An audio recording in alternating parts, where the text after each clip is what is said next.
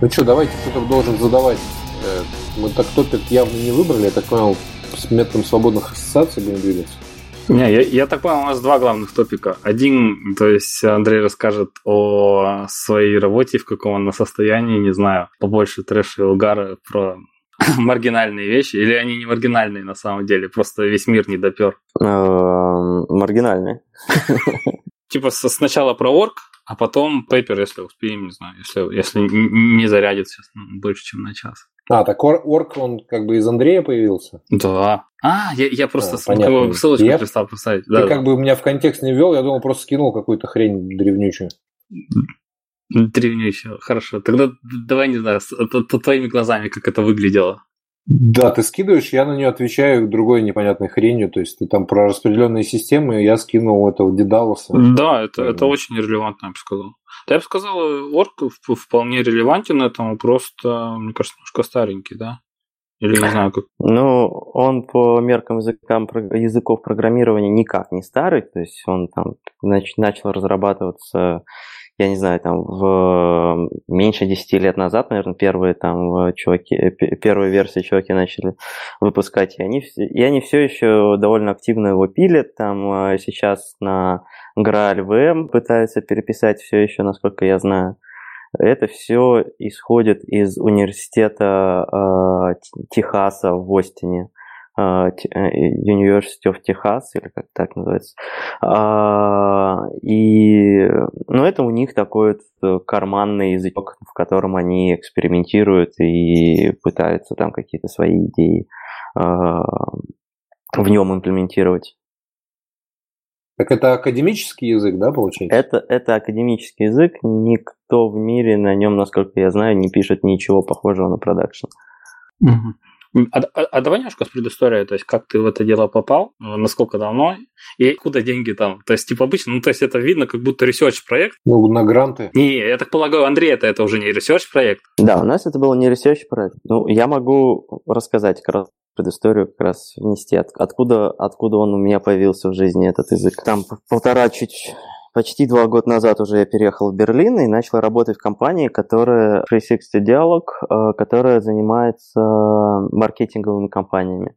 И в рамках этой компании был такой э, несколько нестандартный технический отдельчик, который в э, когда им поставили вот задачу, собственно говоря, вот эти маркетинговые акции, ну, то есть вот эти туннели, там типа пользователь пришел на сайт, добавил там в корзину какой-то товар, потом ушел, не вернулся, ему нужно отправить какой-нибудь там имейльчик, потом еще push notification какой-нибудь на телефончик ему закинуть, потом, если он все-таки пришел и купил, что-нибудь там ему еще отправить. А, ну, то есть вот такие стандартные маркетинговые платформы. А, и, собственно говоря, как техническое основание, как ядро этой системы было сделано достаточно общим. Они нашли вот этот язык org, и запилили собственную имплементацию. А, не орка, а такого очень маленького сабсета – запилили на C++, и у них был такой так называемый engine, э, в который крутил... То есть как, как это работало? Есть маркетинговая компания. Эта маркетинговая компания, соответственно, забивается в каком-то там юзер-интерфейсе, в каком-то фронтенде. После этого при там, нажимании, нажатии кнопки «Запустить», эта компания маркетинговая в виде JSON уходит в специальный такой транс, транслятор, который транслирует этот JSON, настроенный маркетинговую компанию, в программу на орке. И после чего... Это, угу. Да.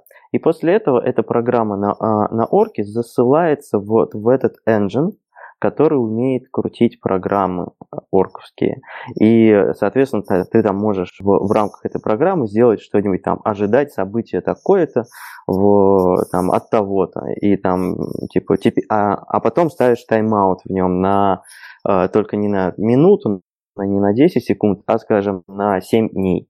И в чем был, была особенность этой, этой, этой имплементации и этого engine в том, что он умел крутить миллионы э, и миллионы этих программ параллельно, и, соответственно, э, state программ э, сериализовывался в, в, в, в более-менее произвольном месте.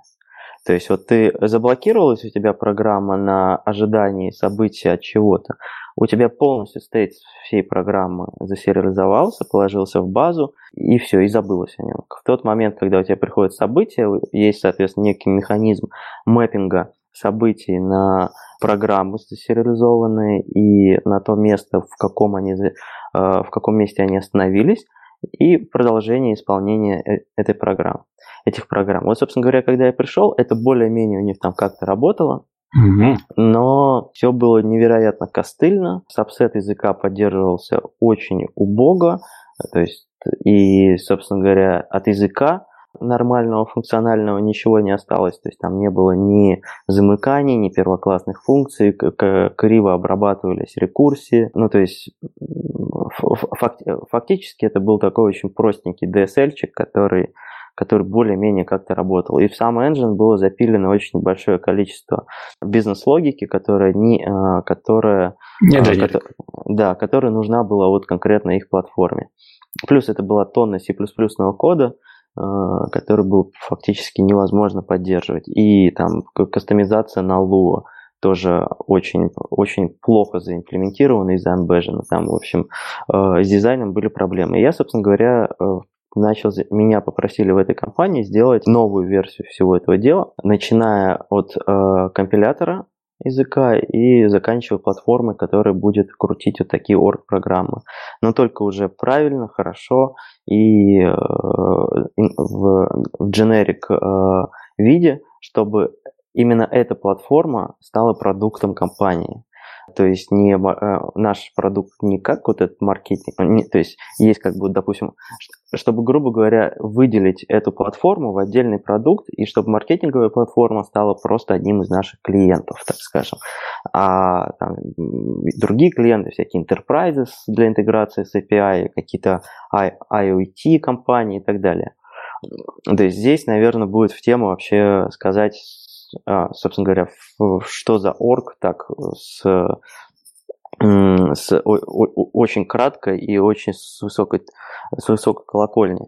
Погоди, давай, наверное, если не в язык, то а, подаем черту, то есть чувакам надо было сделать компилятор какой-то бизнес-логики, потому, ну, чтобы она была гибкая и, с другой стороны, ну, там работала более-менее быстро. Еще там любопытный момент был про то, что она восстанавливала стейт, об этом чуть, наверное, попозже. Ну, смотри, а, сразу там возникают какие-то классики, типа, а, почему там обычные embedded языки, вот, типа, тот, самое удивительное, что ты же упомянул Lua, да, почему никого такой не взяли? Это, собственно говоря, ответ на этот вопрос связан с тем, что вот я хотел еще начать. В чем, собственно говоря, особенности орка и почему этот язык сам по себе является несколько интересным и необычным, чем он отличается, почему он существует. Mm-hmm. В орк это типа сокращение от orchestration, и он дизайнился с точки зрения того, что он должен оркестрировать некоторые э, ну, то есть он дол... Э, программы на орке должны писаться под окружение, где у тебя есть множество асинхронных каких-то параллельных э, процессов, событий, и их нужно всех как-то связывать воедино. Абсолютное большинство языков, особенно мейнстримовых, они работают по очень простой и старой, э, старой методике, то есть это, по сути, такие просто нагромождения поверх лямбда исчисления, в, в котором нет никакого никакого в самом языке нет никаких понятий о параллелизме, нет никаких понятий о координации, соответственно, этих параллельных э, процессов. Как, ну, собственно говоря, нет параллелизма, нет и всего, что э, оно требует. Но тут же Erlang напрашивается, чтобы сравнить. Ну, скажем так, Erlang как язык, он тоже не то, чтобы что-то тебе дает, а, а, а, он тоже немножко не про это. То есть, ну как, массивный параллелизм, как бы. Это, это скорее э, в Erlang нет, нет вот этого internal параллелизма. То есть ты, у, тебя всег, у, тебя, у тебя всегда взаимодействие с чем-то параллельным, оно очень то есть, в принципе, в Erlang это сводится к тому, чтобы послать куда-то сообщение и там заспаунить ну, да. а, эктора. А, то есть, это, это по сути ничем не отличается от, от, э, от тех, тех, тех языков, которые... Ну, то есть, именно поэтому там можно написать какой-нибудь, э, э, грубо говоря, Erlang на на чем угодно, просто у тебя будут чуть-чуть другие э, свойства по перформансу. То есть у Erlang, скорее всего, вот, э, скорее вот этот массивный параллелизм – это свойство виртуальной машины, чем mm-hmm. языка. И то, что она работает так эффективно, там и, и все на это завязано, то есть garbage collecting, как, как там скедулер работает, все оно как бы исходит из того, что это должен быть massive параллелизм, но в самом языке нет. Так а вот есть какая-то простая и понятная модель орка, вот чтобы ее на пальцах все-таки представлять, потому что я немножко пока не догоняю. Так красиво вокруг ходишь, как бы, но... Орк, как академический язык, он состоит из нескольких слоев. И есть типа вот прям совсем орк, это, он очень, он очень, он очень компактный. Он состоит из всего четырех операторов. И особенность орка в том, что у тебя каждый expression – он может э, э, не, не как обычно в языках возвращать только одно значение, при том всегда одно, либо это какая-нибудь тема типа экспрессионов у тебя начинает появляться. В Word любой экспрессион у тебя может вернуть от нуля и до бесконечности э, событий, ой, значений. И есть некоторые операторы, которые, собственно говоря, э, из которых могут композиться вот эти экспрессионы, такие как э, sequential э, оператор – когда для каждого, для каждого а, значения в слева его части стартуется новое, новое, новый инстанс правой части с биндингом значения вот в, в, в, в некую переменную, назовем ее так. Есть а, parallel оператор, а, который начинает исполнять параллельно и левую, и правую свою часть, в как бы э, параллельно, то есть в они больше не связаны друг с другом. Есть прунинг оператор, который интродюсит в язык э, lazy значение, то есть когда у тебя есть и левая, и правая часть, и э, исп- результат исполнения правой биндится к переменной в левой части, но при этом левая часть начинает исполняться сразу же. И э, блокировка ожидания происходит только в тот момент, когда ты пытаешься заиспользовать вот этот биндинг где-то там в левой части.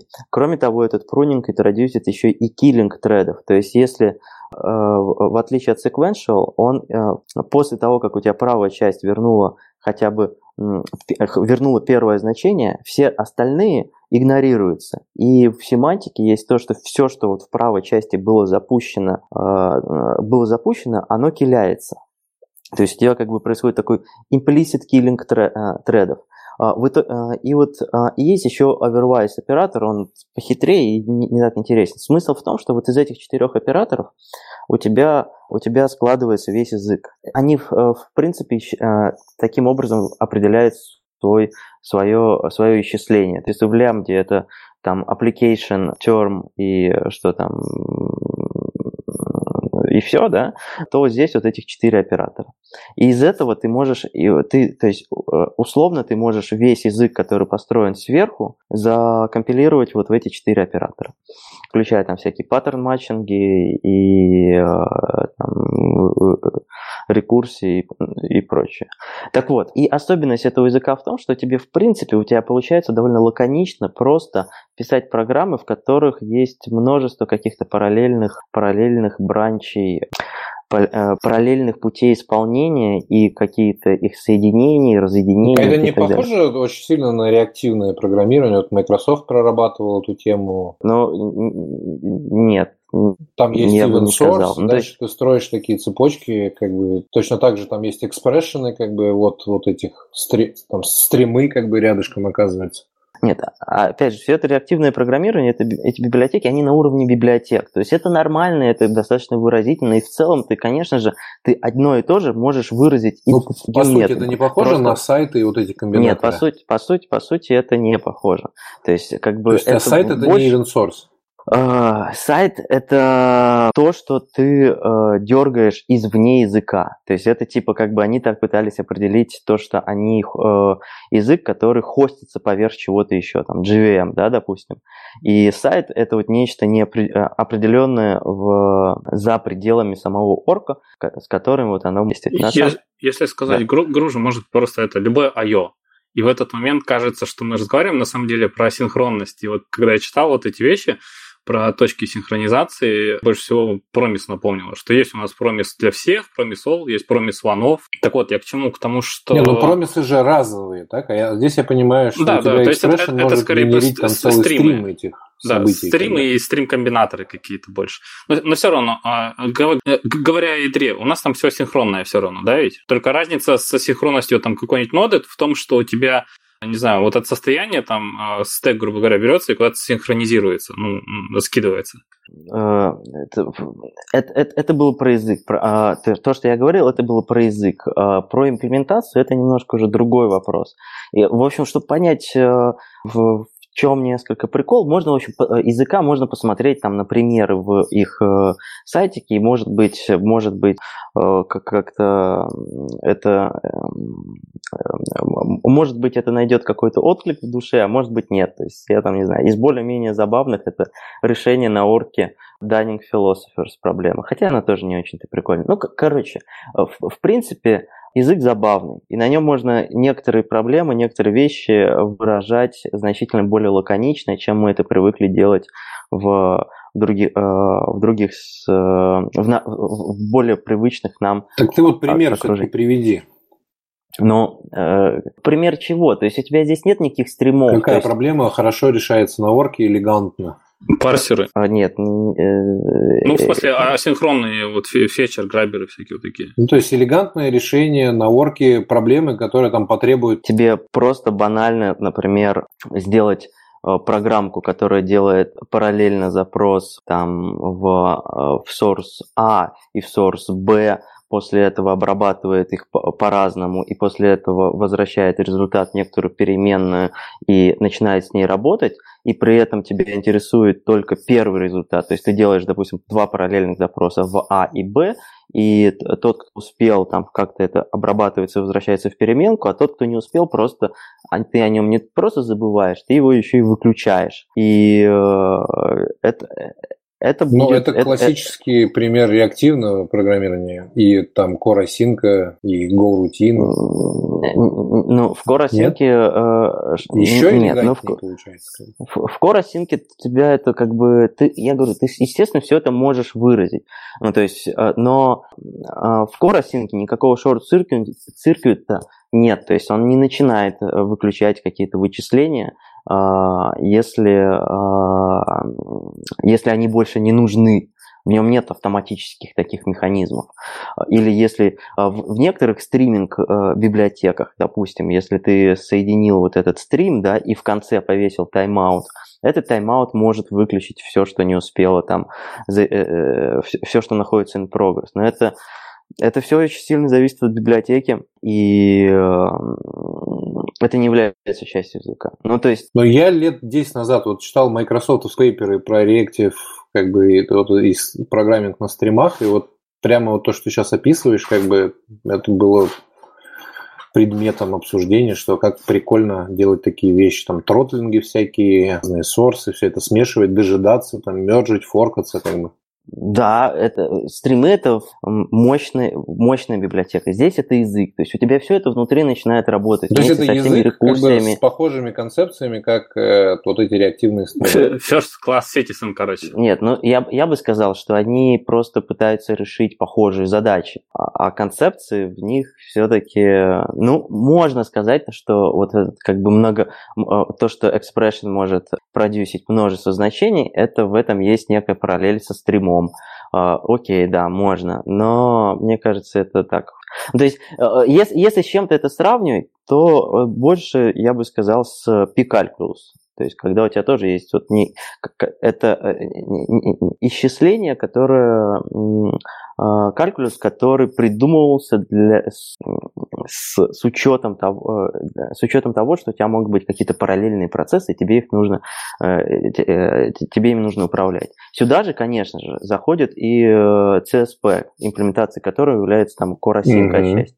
То есть это, это, это, конечно же, это все одна проблема. То есть у нас есть параллельные процессы, у нас есть там какие-то э, потоки событий, и э, нам все это нужно координировать. И, конечно, здесь можно находить какие-то общие слова, общие подходы, общие формы, но они все-таки настолько разные, что, ну, то есть не знаю, мы можем сравнить Core Async с э, каким-нибудь там, как это, с RX Java, да, мы можем это сделать, угу. но даст ли нам много этого сравнения? Мы можем найти много общего там, ну как бы, окей, ну и что ну, там дальше? достаточно много общего. Ну, как бы, ну, э, тем не менее, это совсем другие технологии с разными паттернами использования. А я вот есть... о другом сейчас подумал, о, о сложности, потому что когда а, начинаешь думать о вот этих параллельных или асинхронных вычислениях, и вот, вот эти все библиотеки появляются, меня в какой-то момент вызывало лютый, ну, то есть подгорало от того, что казалось это accidental complexity, что на самом-то деле я хочу сказать, что вот эти процессы действительно должны стартовать вместе, а вот здесь вот один должен подождать другого, а вот здесь вот надо ждать всех, а вот здесь надо подождать только первого, да, и вот, вот, вот выражение всего этого с помощью каналов, с помощью промисов, с помощью стримов, оно чувствуется, как будто вот, здесь что-то лишнее, что на самом деле я хочу вещи сделать проще. Ну, то есть я подразумеваю, что это простое, а получается сложно. Ну, вот, собственно говоря, э, то есть когда у тебя в самом языке параллельные процессы и потоки событий асинхронные становятся first class citizen, угу. у тебя весь язык, исходя из этого, построен, некоторые вещи там становятся элегантнее, просто из-за того, как они пишут, из-за того, как программист мыслит в них а, ими и как можно их выразить. Но, опять же, я, я здесь ни разу не адвокат языка Орг. То есть это, это был не мой выбор, мне его дали, и я не, я не могу утверждать, что это прям, вот, ребят, смотрите, какое офигенское решение. А, может быть, это и академическое, штука, но если бы кто-то в него вложился, получилось бы очень хорошо. Я это не утверждаю. Это как минимум забавно, но утверждать ничего не, не, не берусь.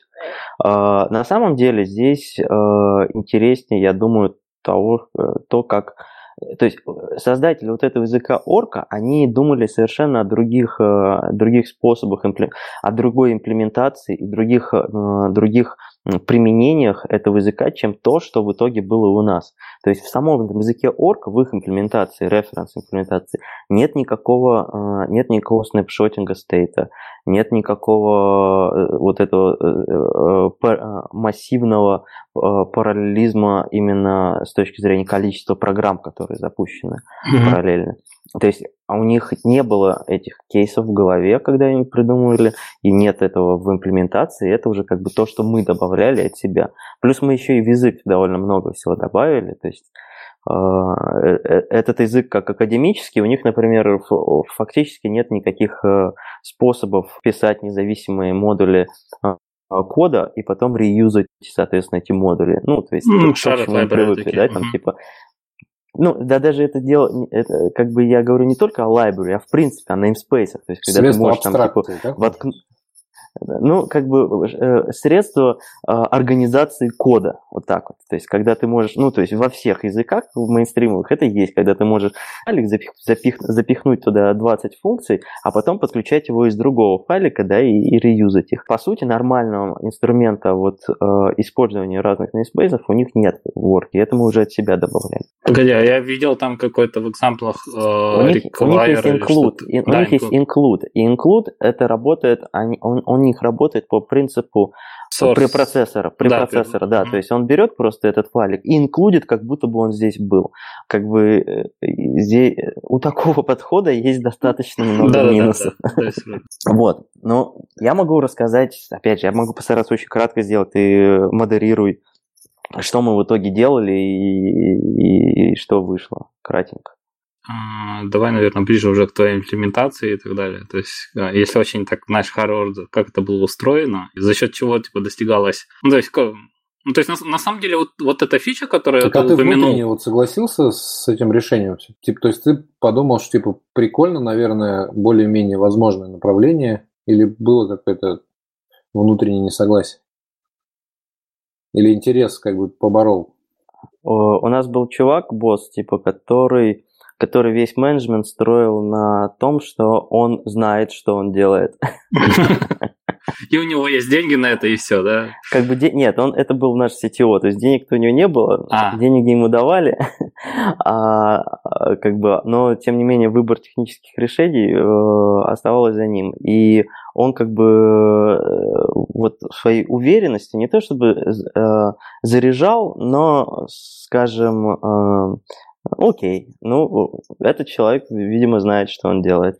Для меня это было прежде всего как бы способом попробовать в себя в имплементации языков программирования плюс необычных языков программирования, то есть по которым не написаны уже тонны, mm-hmm. э, тонны кода, для которых уже не созданы э, виртуальные машины, э, в которые ты можешь просто генерить, э, в которые ты по сути должен генерить свой код, и по которым нет тон книг о том, как, собственно говоря, э, это все должно происходить. Какую задачу вы решали, Андрей, вот все-таки оригинально? Оригинально, как я уже сказал, это была маркетинговая платформа, да? Вот. Которая процессила кучу входящей инфы какой-то, так? Да, то есть и вот, правила за, за, заходят чувачки в, в интернет-магазинчик, там вот э, эти всякие маркетологи на, создавали всяких компаний, которые слушают разные события, генерят разные события, и, э, соответственно, вот для того, чтобы сделать максимально, максимально динамичный и гибкий, гибкую модель разработки, вот эта core часть, фундамент всей этой платформы был максимально, идея была максимально сделать его абстрактным.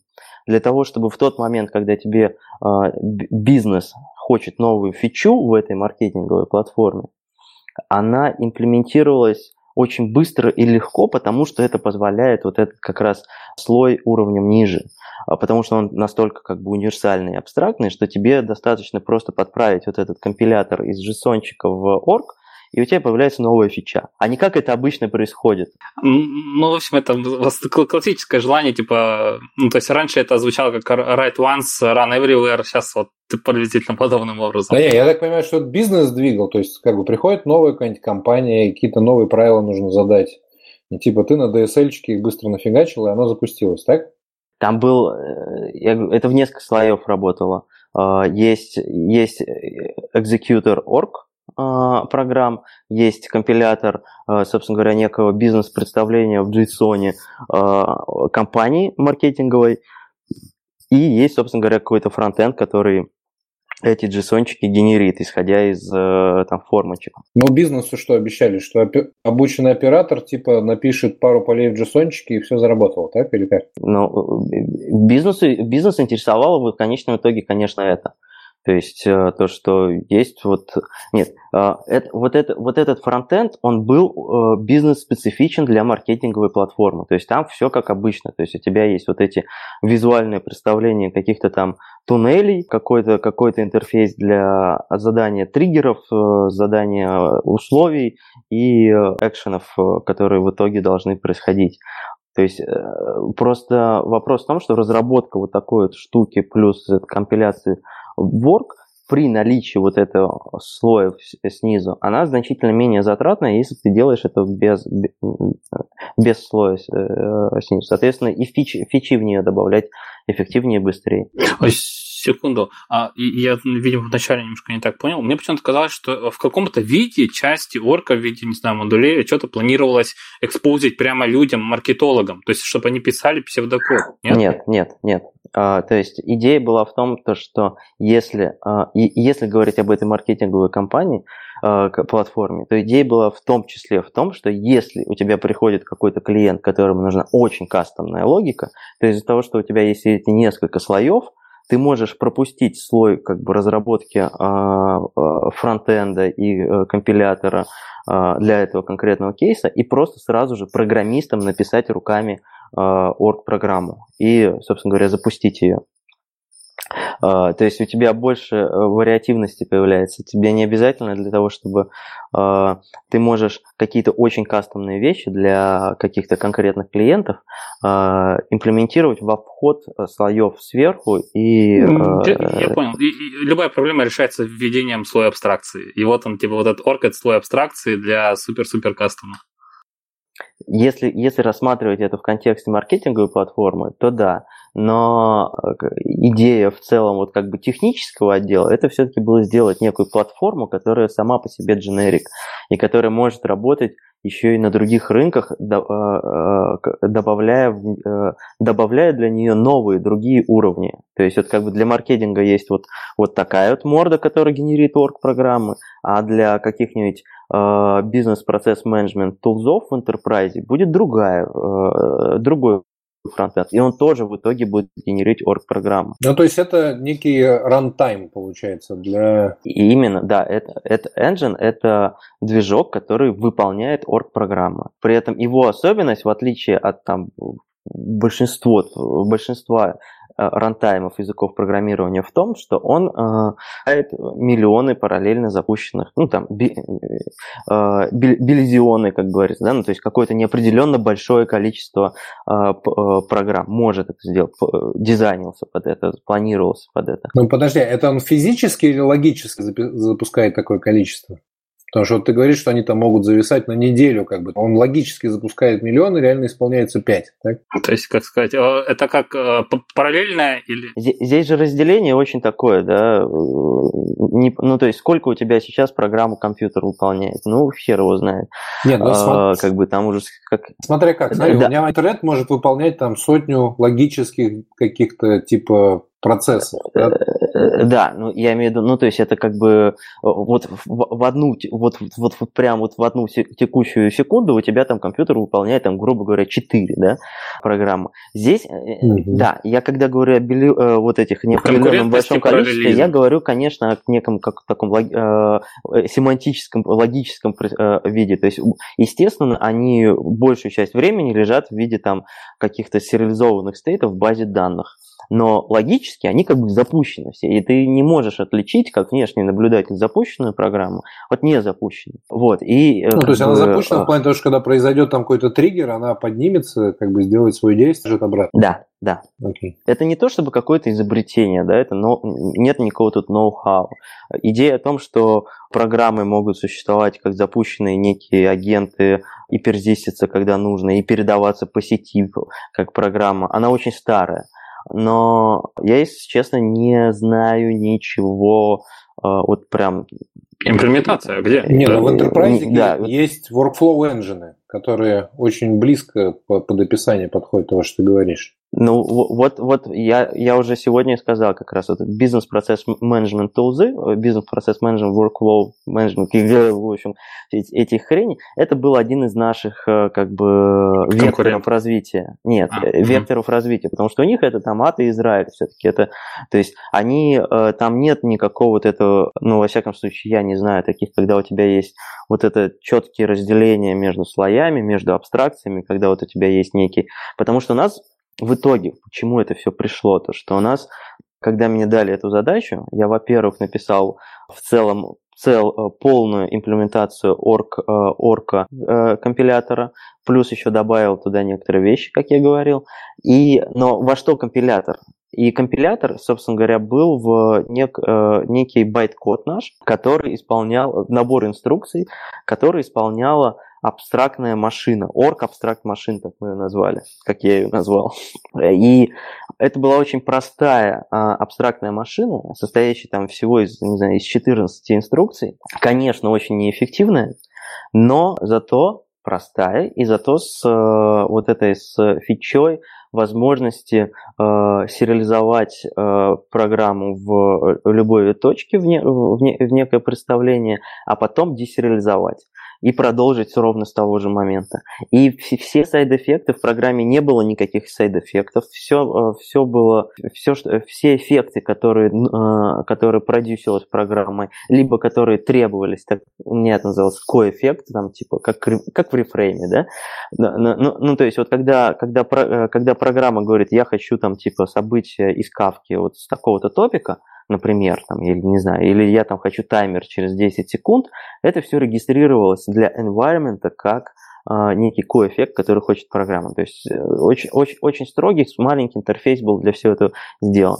И, соответственно, environment после этого мог продолжить выполнение этой программы вот с, с, с, с, с этого данного коэффекта. И при этом это может произойти, соответственно, могло произойти там, через 10 лет. Так как мы... А, и в чем еще нюанс? Так как вот эта абстрактная машина очень простая, у нас было несколько имплементаций. А, одна из них была reference, написана на Камбле, как и компилятор. А, и как и компилятор, эта референс-имплементация умела компилироваться и в native код, и в JavaScript код через JS, а, JS of ACAML. То есть и компилятор, и вот этот OAM мог работать и в JS, и в native, и что здесь важно, продюсить один и не только байт-код, но еще и э, сериализованный state. То есть можно было начать вып- э, выполнять программу в браузере, потом нажать кнопочку там типа сохранить state, а, угу. да, отправить state и, на сервер. Э, и продолжить ее исполнение ровно с того же момента. Либо исполнять их абсолютно параллельно, то есть, например, в браузере у клиента и в, на server-side е, но только имея разные сеты coeffect handler ов, назовем их так. Ну, то есть, допустим, на клиенте э, у тебя заимплементированы coeffect handler ы типа «покажи мне popup чик», а на server-side е а, а на server-side е отправь имейл, и ты при этом синхронизируешь их состояние, потому что э, э, и ты это можешь делать просто отправляя э, э, state ы, к этому уже все готово. И у нас была еще имплементация для Kotlin, для JVM, которая работала, соответственно, точно так же. То есть одни и те же сеты тестов, одни, один и тот же байт-код и один, один и тот же формат state а был э, портабельным между этими, между этими имплементациями. Я, и мне кажется, это довольно забавный, э, забавный сет. То есть вот то, что я говорю, покажи popup чик, это теория. То есть мы до этого не дошли в итоге. У нас не было работающих каких-то... Э, то есть у нас было работающее все в JavaScript, но какой-то платформы, которая вот эксплуатировала бы такие возможности, запуска в разных, э, э, в разных окружениях, их не было. Ну, то есть у нас э, у нас был... В чем здесь еще прикол, когда ты контролируешь полностью виртуальную машину, назовем ее так, ну, абстрактную машину, имплементацию? Ты можешь сделать свой дебаггер, например, и то, что у нас это было сделано, и восстанавливать... Ну, то есть ты можешь по стек-трейсу, грубо говоря, бегать вот как вот дебаггером, да, а, только не в рамках вызова одной функции какой-то там вот стека синхронного. А, и, я имею в виду, ты, это может быть тайм-машина. Ну, то есть ты можешь посмотреть, в каком состоянии у тебя была дебаггер. программа. А, да, кстати, я не так давно где-то увидел для сишечки, кажется, что-то такое начали появляться, когда они вот умеют продюсить какой-то такой лог а, машины, и в итоге это дебаж. Но, э, тем не менее, а здесь оно как бы исход... само по себе появляется, да? То есть из-за того, что у тебя нет никаких... Ну, э, из-за того, что у тебя все программы на орке, они всегда, а, они всегда чистые, то есть у тебя нет никаких сайд-эффектов в рамках непосредственно выполнения одного тика программы. А, они все описаны коэффектами а, декларативно. И у тебя, у нас также была стопроцентная, господи, детерминированность а, исполнения. То есть ты с одним и тем же набором данных, даже если эта программа выполняется годы, ты всегда получишь одно и то же значение. Притом не только на одной, на одной платформе, но и на разных. Ты имеешь в виду, если коэффект хендлеры вот... Э, ну, да, если они делают... возвращают то же значение, да. да. То есть если ты записал лог вот этих внешних, как бы, э, внешних эффектов, а эффектом являлось все, в том числе там получение текущего времени, да, например. Естественно. Э, ты, ты всегда получаешь один и тот же результат, хотя у тебя в самой программе э, как бы чисто семантически ты можешь ее представлять как недетерминированную, потому что ну, там вот все эти параллел операторы, да, но э, добавив некоторые условия в абстрактную машину, ну, там типа ты всегда начинаешь выполнять э, сначала левый бранч, а потом правый, да, и, от, и в зависимости от того, как у тебя скедлер работает операции, ты всегда можешь получать детерминированный результат. Это свойство у нас было, и это как бы, по-моему, по-моему тоже довольно прикольно. Как я и сказал, вот эта идея, то, что у тебя программа может существовать не, неопределенно долго в запущенном состоянии, там передаваться по сети как стейт и, и тому подобное, она существует давно. Но как бы вот имплементации работающих э, более-менее этого подхода в мейнстриме их точно нет, и даже где-то в академической среде я сейчас особо не вижу никакого движника в этом плане. Там может быть Unison какой-то. JavaScript в браузере. А, нет, нет, ну слушай, JavaScript ты в браузере вот запусти. Ну нет, ну я ну, не окей. могу тебе вот, вот у меня сейчас э, вкладка открыта, я не могу тебе я не могу тебе э, показать. А то, чтобы оно может работать еще и на принципиально разных платформах, то как то браузер или там JVM, а, или native там, а, поддерживать а, совместимость по стейту, я тоже такого нигде не видел. Можно сказать, мне, мне кажется, это довольно прикольный результат нашей работы был. Ну, пока вот. действительно больше всего JS подходит на эту роль. Единственное, что никто-никто не заморачивается над дампом и над э, контролем сайд-эффектов в нем. То есть, если JS вырезать все сайд-эффекты, сделать их в виде, ну, не знаю, э, того, что программа продюсила ко-эффекты где-то отдельно в виде, ну, параллельно результату, да, и начать сохранять это, то, может быть, это, это будет но, скорее всего, с точки зрения совместимости этого невозможно сделать. Нет, конечно, все возможно сделать, если ты как бы вот прям задашься такой целью и захочешь сделать вот подобную же имплементацию, но для JS. Просто в... здесь вопрос еще выбора языка, да, то есть здесь org, он как раз потому, что в нем есть вот смысл запускать именно такие долгоиграющие процессы, потому что он хорош для описания асинхронных процессов. Просто обычно мы описываем асинхронные процессы, если говорить о там, вот, реактивном программировании, JS э, или Core Async, мы описываем э, э, асинхронные процессы, которые дли, длятся в рамках в рамках э, процесса. Одного, э, да, в рамках жизни одного процесса. И он by design не может быть продолжительным. Немножко другое, когда мы говорим там каких-то стрим э, о Э, стрим-процессинговых э, фреймворках типа Spark, да, они, uh-huh. они, они, конечно же, заточены под то, чтобы работать с персистентными данными, но они одновременно с этим и сразу же становятся, э, теряют такое количество выразительности, что назвать это как бы уже какой-то э, платформой для э, вычислений, ну, сложно. Ну, ну, то есть, как бы там уже другое.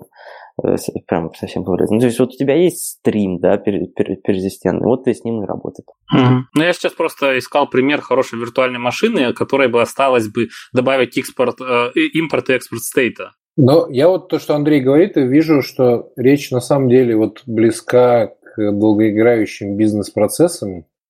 Именно поэтому сериализуется стейт и как бы возможность там заморозить, разморозить. То есть обычно это реализуется где-то выше, в ну, руками, сам программист это делает. Просто. Да, программист там persisted state, промежуточный процесс, бизнес-процесса в баску, достает его, обрабатывает. Как бы.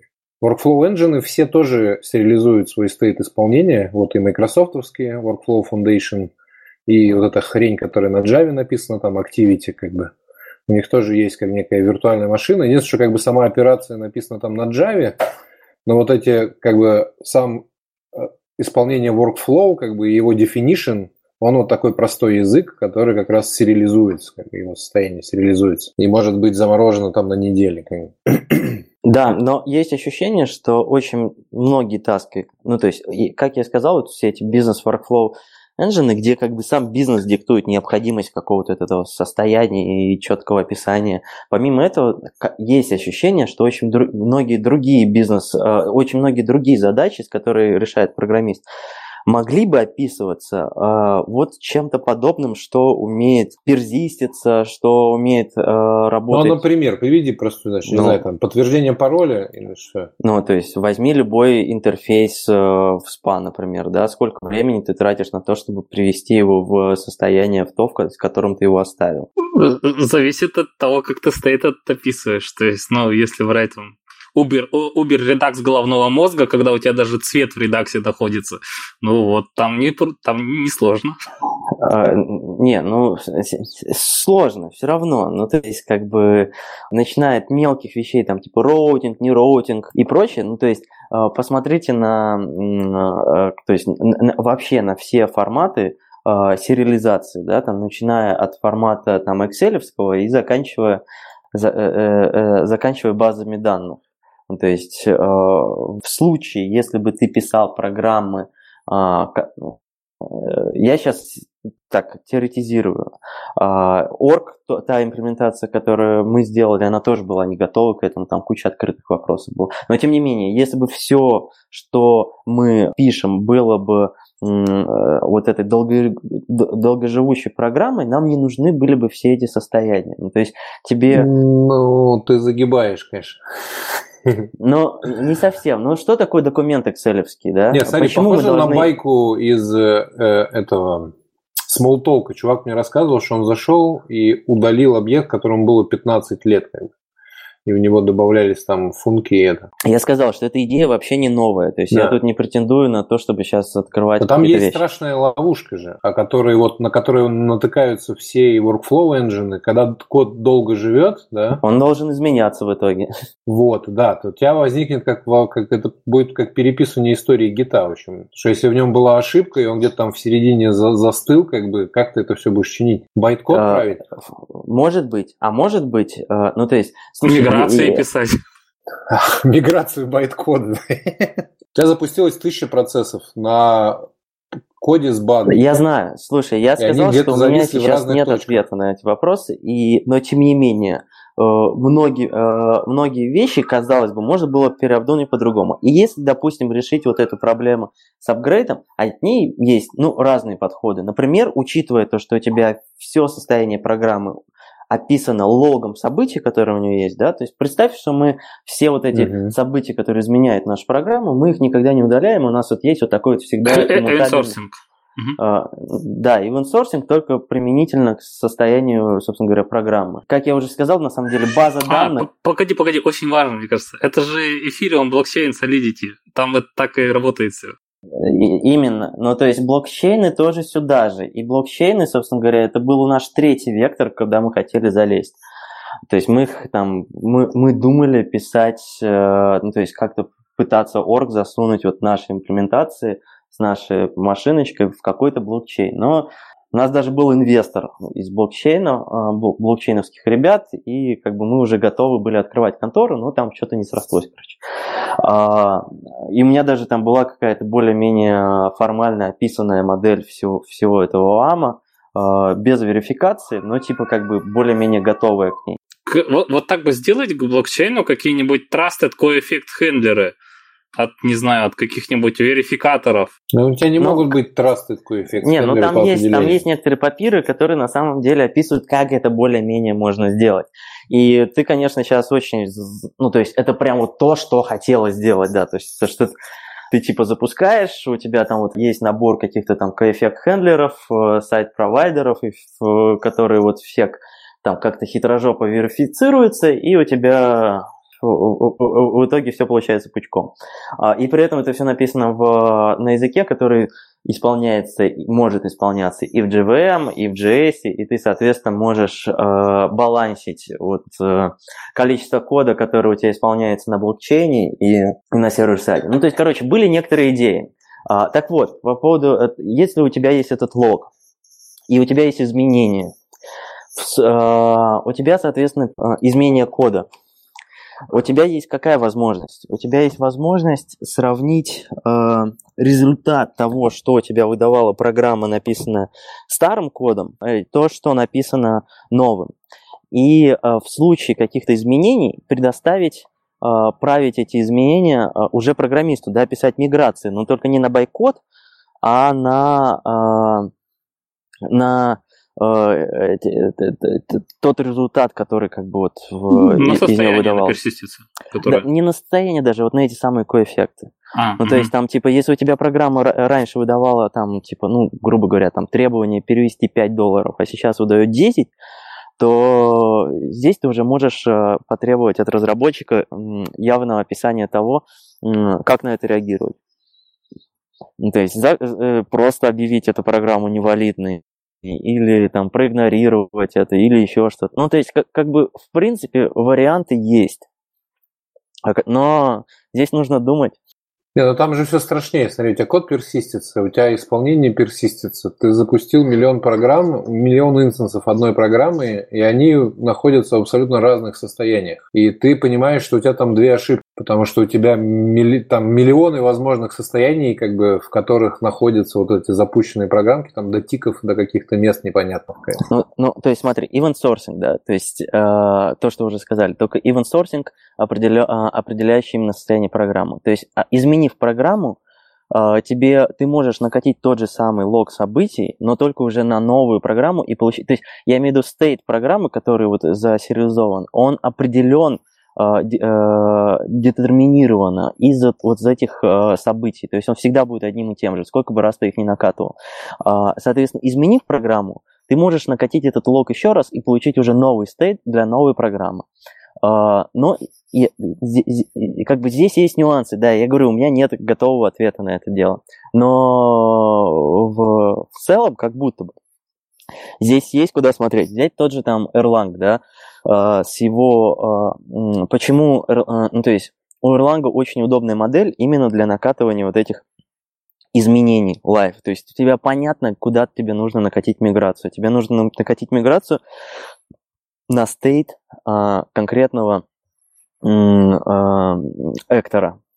Да, и э, как бы может быть, соединив вот как бы эти модели экторов и э, перезистентных вот э, параллельных вычислений, можно было бы можно было бы к чему-то прийти. Но это все темы для... Ну смотри, вот в смолтолке, как бы вот если мы говорим просто про персистентное вычисление, как бы вот была очень похожая идея. Там же получается рантайм, он же был и базой данных, вот эти объекты в нем жили. Там вот я, я рассказываю эту байку про то, что чувак, чувак действительно пошел, как бы поправил там и удалил объект, которому было 15 лет, и в него дописывали код, это был объект с данными. То есть там персистилось все это выполнение, вот эта программка стояла на машинке, я не знаю, там и была виртуальная, видимо, ее можно было остановить, там, запаузить, перенести на новый компьютер, как бы, вот, что там, видимо, раз в 5 лет и делали. Мне это кажется очень жутковатой вещью.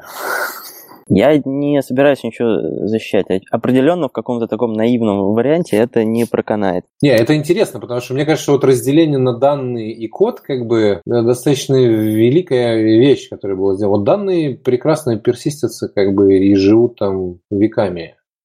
Но осталось... Десятилетиями. Угу, осталась от, отличная идея, да. Но э, есть такой момент, как, не знаю, простейшее замыкание. То есть, как только ты начинаешь эти данные подгребать, не знаю, в каком-то виде сделал одно замыкание, и тебе уже становится трудно его размотать обратно.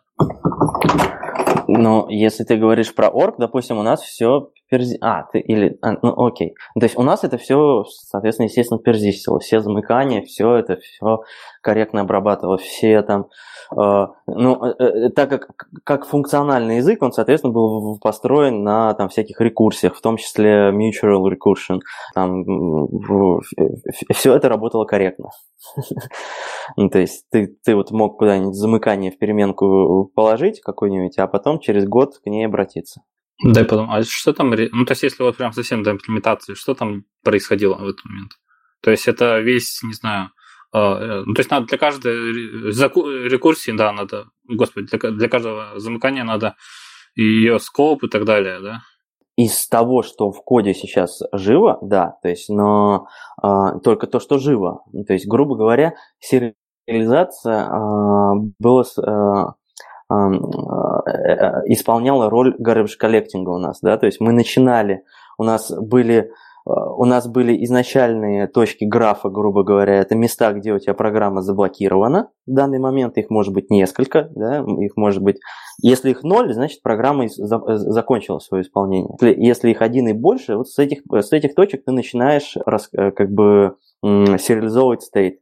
И ты сериализуешь только то, что в этих точках может быть сейчас активно. То есть, если у тебя в скопе есть переменная где-то, которая вот может использоваться где-то, да, все, все, что она тянет за собой, тоже будет засериализовано. Это с, с какой-то точки зрения может быть и опасно, но опять же, я, э, наш, наш э, наша задача была не написать э, новый э, General Purpose Programming Language, да?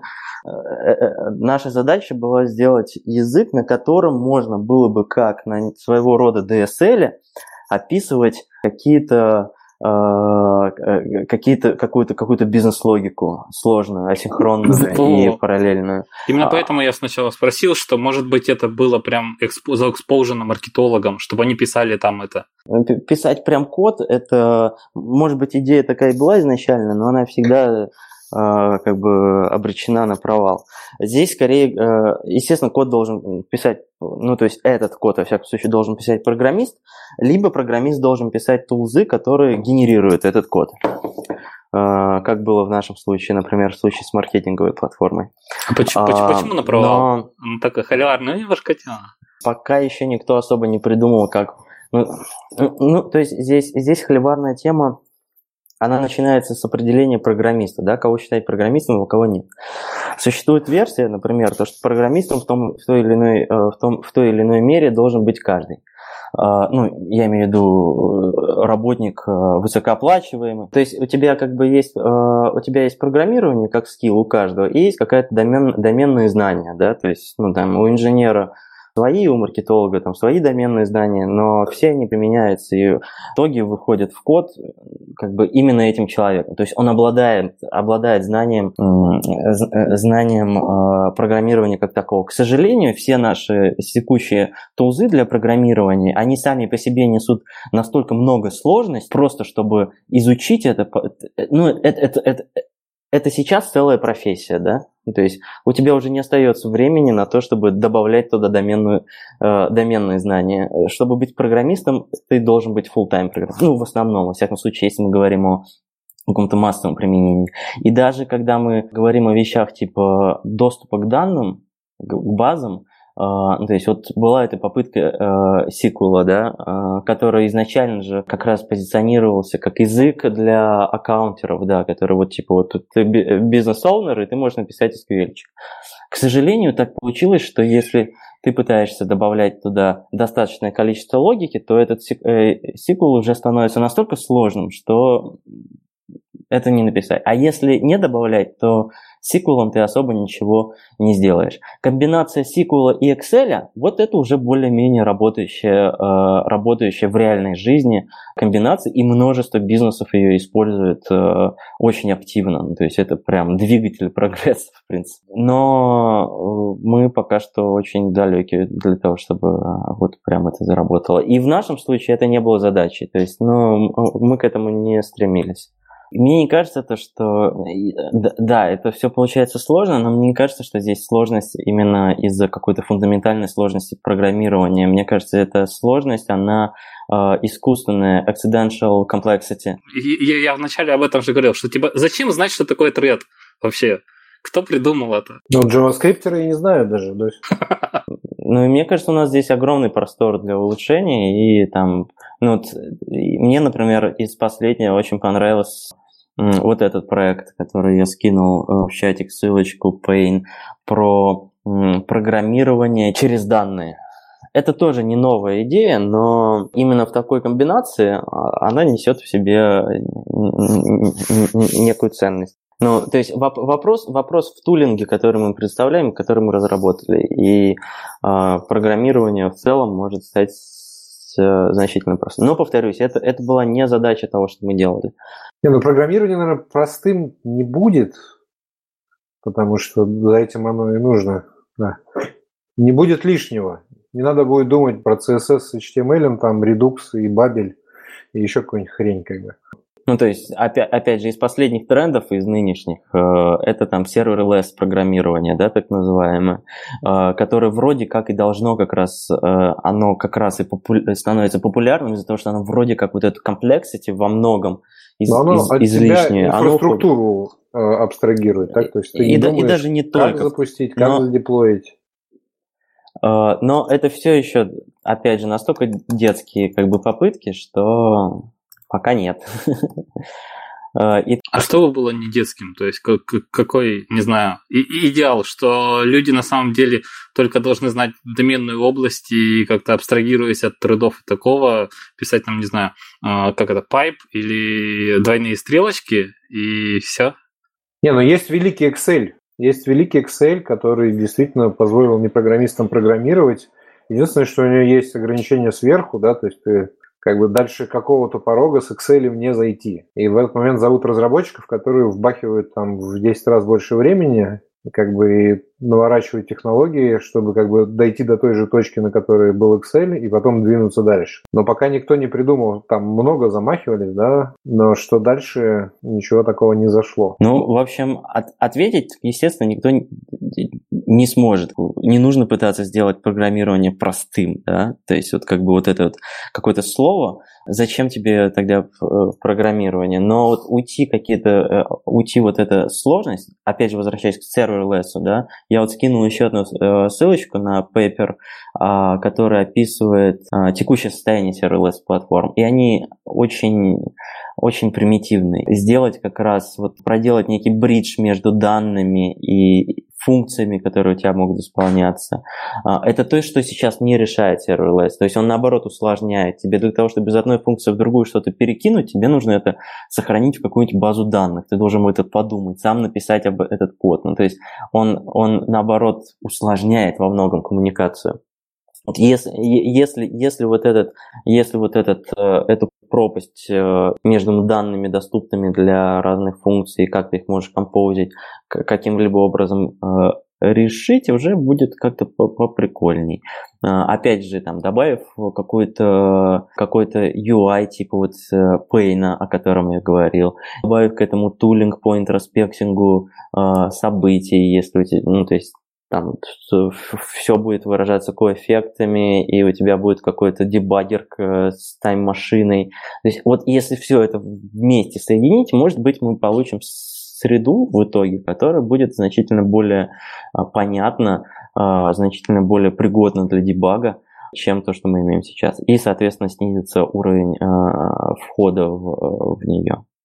И у нас освободятся ресурсы на то, чтобы делать что-то более важное, чем Э, в очередной раз э, заниматься настройкой э, билда CSS и JS в один, в один bundle. Слушай, а если вернуться обратно к debuggability и прочему, ну и вообще сериализации, как, то есть, как, как правило, я просто думаю, если мы действительно живем на идеях, которые, э, не знаю, еще лет 50 были уже э, на слуху, то почему еще тогда не сделали что-то более крутое, да, чтобы мы сейчас уже жили в будущем? И такой думаю, ну, наверное, до определенного момента это э, тормозилось, не знаю, физическим прогрессом. Так вот я к чему? К тому, что вот это все сохранение, оно насколько ограничивало, не знаю, скорость и так далее. То есть э, ты хоть немножко замерял, там, не знаю, не знаю, какой-нибудь просто тупо факториал даже можно было вычислить? Типа, насколько это было тупо и так далее. Не, у нас, у нас были бенчи с какими-то там факториалами, да, и с рекурсиями. Я не пытался сравнивать, или пытался, я не помню. Я, я, я сравнивал это с предыдущей имплементацией, которая была на C++, и когда увидел, что она там типа от 10 до 100 раз быстрее, новая, которая более полная, и которая типа не на C++. А, я такой, ну все, я молодец. И как бы этого с точки зрения перформанса мне было достаточно, потому что мы здесь, у нас, я повторюсь, мы не делали General Purpose Programming Language, это был такой DSL для оркестрации параллельными процессами и асинхронными событиями, и ему не нужно быть э, очень быстрым, да, то есть ему достаточно быть, э, достаточно быть как-то более-менее адекватным. Здесь скорее вопрос э, с там, размера, размера э, байт-кода и размера стейтов, он более важен именно mm-hmm. с точки зрения памяти. Что касается вот этого развития, мне кажется, то, что просто последние там типа 30 лет мы потратили на то, чтобы довести до некого совершенства текущие, текущие модели. Но мне кажется, все-таки до совершенства мы их не довели, Андрей. Мне, все похоже на какую-то жуткую комбинаторику. Мы как бы вращаемся вот в этой колесе сансары, как бы повторяя те же самые ошибки по 10 раз, приходит следующее поколение, и как бы движение происходит на какие-то миллиметры, да, о боже, вспомнили про функциональное программирование. А, ну, я имею в виду как бы именно с точки зрения языков программирования, их развития. То есть сейчас у нас есть э, GVM, и у нас сейчас есть LVM, и это невероятно крутые штуки, э, которых не было 20 и 30 лет назад. То есть это вещи, в которые вложено неимоверное количество знаний, умений, оптимизаций, э, куча теорий, куча, э, куча скиллов невероятно крутых программистов. И сейчас для того, чтобы тебе написать очень высокопроизводительный язык, там типа C-подобный, ты это можешь сделать там студент любой, да, а, просто запилив эмитинг кода, эмитинг LVM кода. Ну, то есть мы отточили как бы то, что не факт, да. что является правильным, как бы да, до это, абсолюта. Так? Это то, что я имел в виду. Но у этого, вот у этого развития, то, что сейчас почти любой язык программирования, который претендует на то, чтобы быть как бы чем-то чем настоящим, он так или иначе таргетит либо JavaScript, либо LVM, либо JVM. Все три платформы невероятно консервативны, да, то есть и они позволяют э, в рамках себя делать очень мало чего-то такого э, нового. Революционного. И, да, революционного. И э, то есть как бы как обратная сторона вот такого вот развития, мы, соответственно, пришли к тому, что у нас очень мало появляется мыслей в сторону. Прям типа кардинально. То есть если, если читать какие-то там пейперы различных э, computational моделях, там тех же там вот персистентностях каких-то там экторов и тому подобное, они все будут где-нибудь откуда-нибудь из 80-х. И там про базу данных тоже, да, то есть, э, типа, вот когда-то там люди крутились вокруг. Сейчас мы ввели некоторые особо успешно выстрельнувшие э, ветви до очень хорошего состояния, прям невероятно. То есть э, сделать язык, который Но это будет... возможные проблемы в этом скрыты. Может быть, я и говорю, это обратная сторона, это обратная сторона. Ну, наверное, ничего страшного. То есть вот мы здесь вот к этому пришли, теперь у нас можно, можно подумать о чем-то еще. Вот у нас у нас появился повод. Ну, то есть мы даже... Ну... Не, ну уже прекрасно, что мы можем писать там на функциональном языке поверх JVM, да, как бы. Ну. Но, например, косность мышления, я в последнее время тоже вот об этом думаю. Например, вот я больше думаю про информационный дизайн. Вы думали там у ML объектно ориентированные, не знаю, там еще что-нибудь, и как бы люди они сами по себе достаточно сложные, люди настолько, настолько конформисты, что сомнению никто это даже и не пытается подвергнуть. Там РДФ сдох как бы тихонечко из-за технических причин. Ну вот.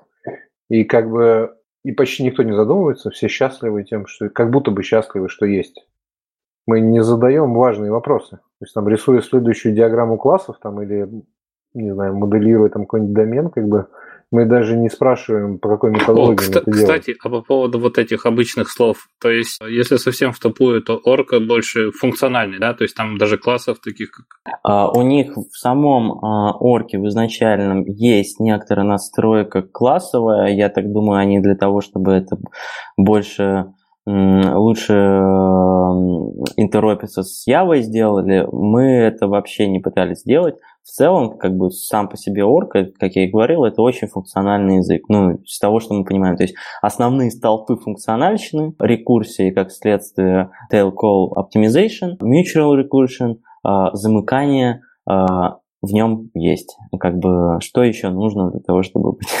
ну и э, иммутабельные структуры да. данных, но они, они там не перезистентны, ну то есть они иммутабельны. Перезистентные это okay. э, особенность Согласен, имплементации, как да. бы, а, ну то есть списки сами по себе, то есть списки основной вот эта да, структура данных, она сам, а, односвязанные списки, она сама по себе э, перезистентная. На самом деле для того, что для того, что нужно в рамках DSL, вот, э, списков во многом достаточно. У нас там есть тоже еще Мэпы, они там называются рекорды, не знаю зачем, но, в общем, мэп, они тоже иммутабельны. У меня это было, у меня, наверное, это всегда было просто копирование э, полной мэпы, но это вопрос оптимизации. Но он не типизированный язык, так?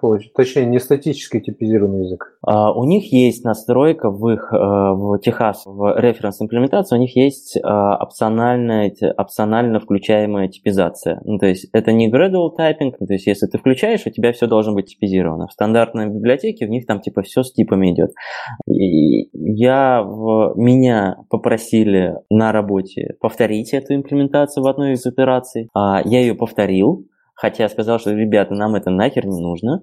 В общем, я ее повторил, потратил на это месяц, прочитал достаточно много про всякие там... Ну, потому что она не самая тривиальная. Там есть... Э, ну, то есть, это, это, это, скажем так, стандартная система типов, но не самая простая. То есть, там есть полиморфизм, там есть э, подтипы, подтипы через, ну, то есть этот э, row, э, row полиморфизм по сути является подтипами.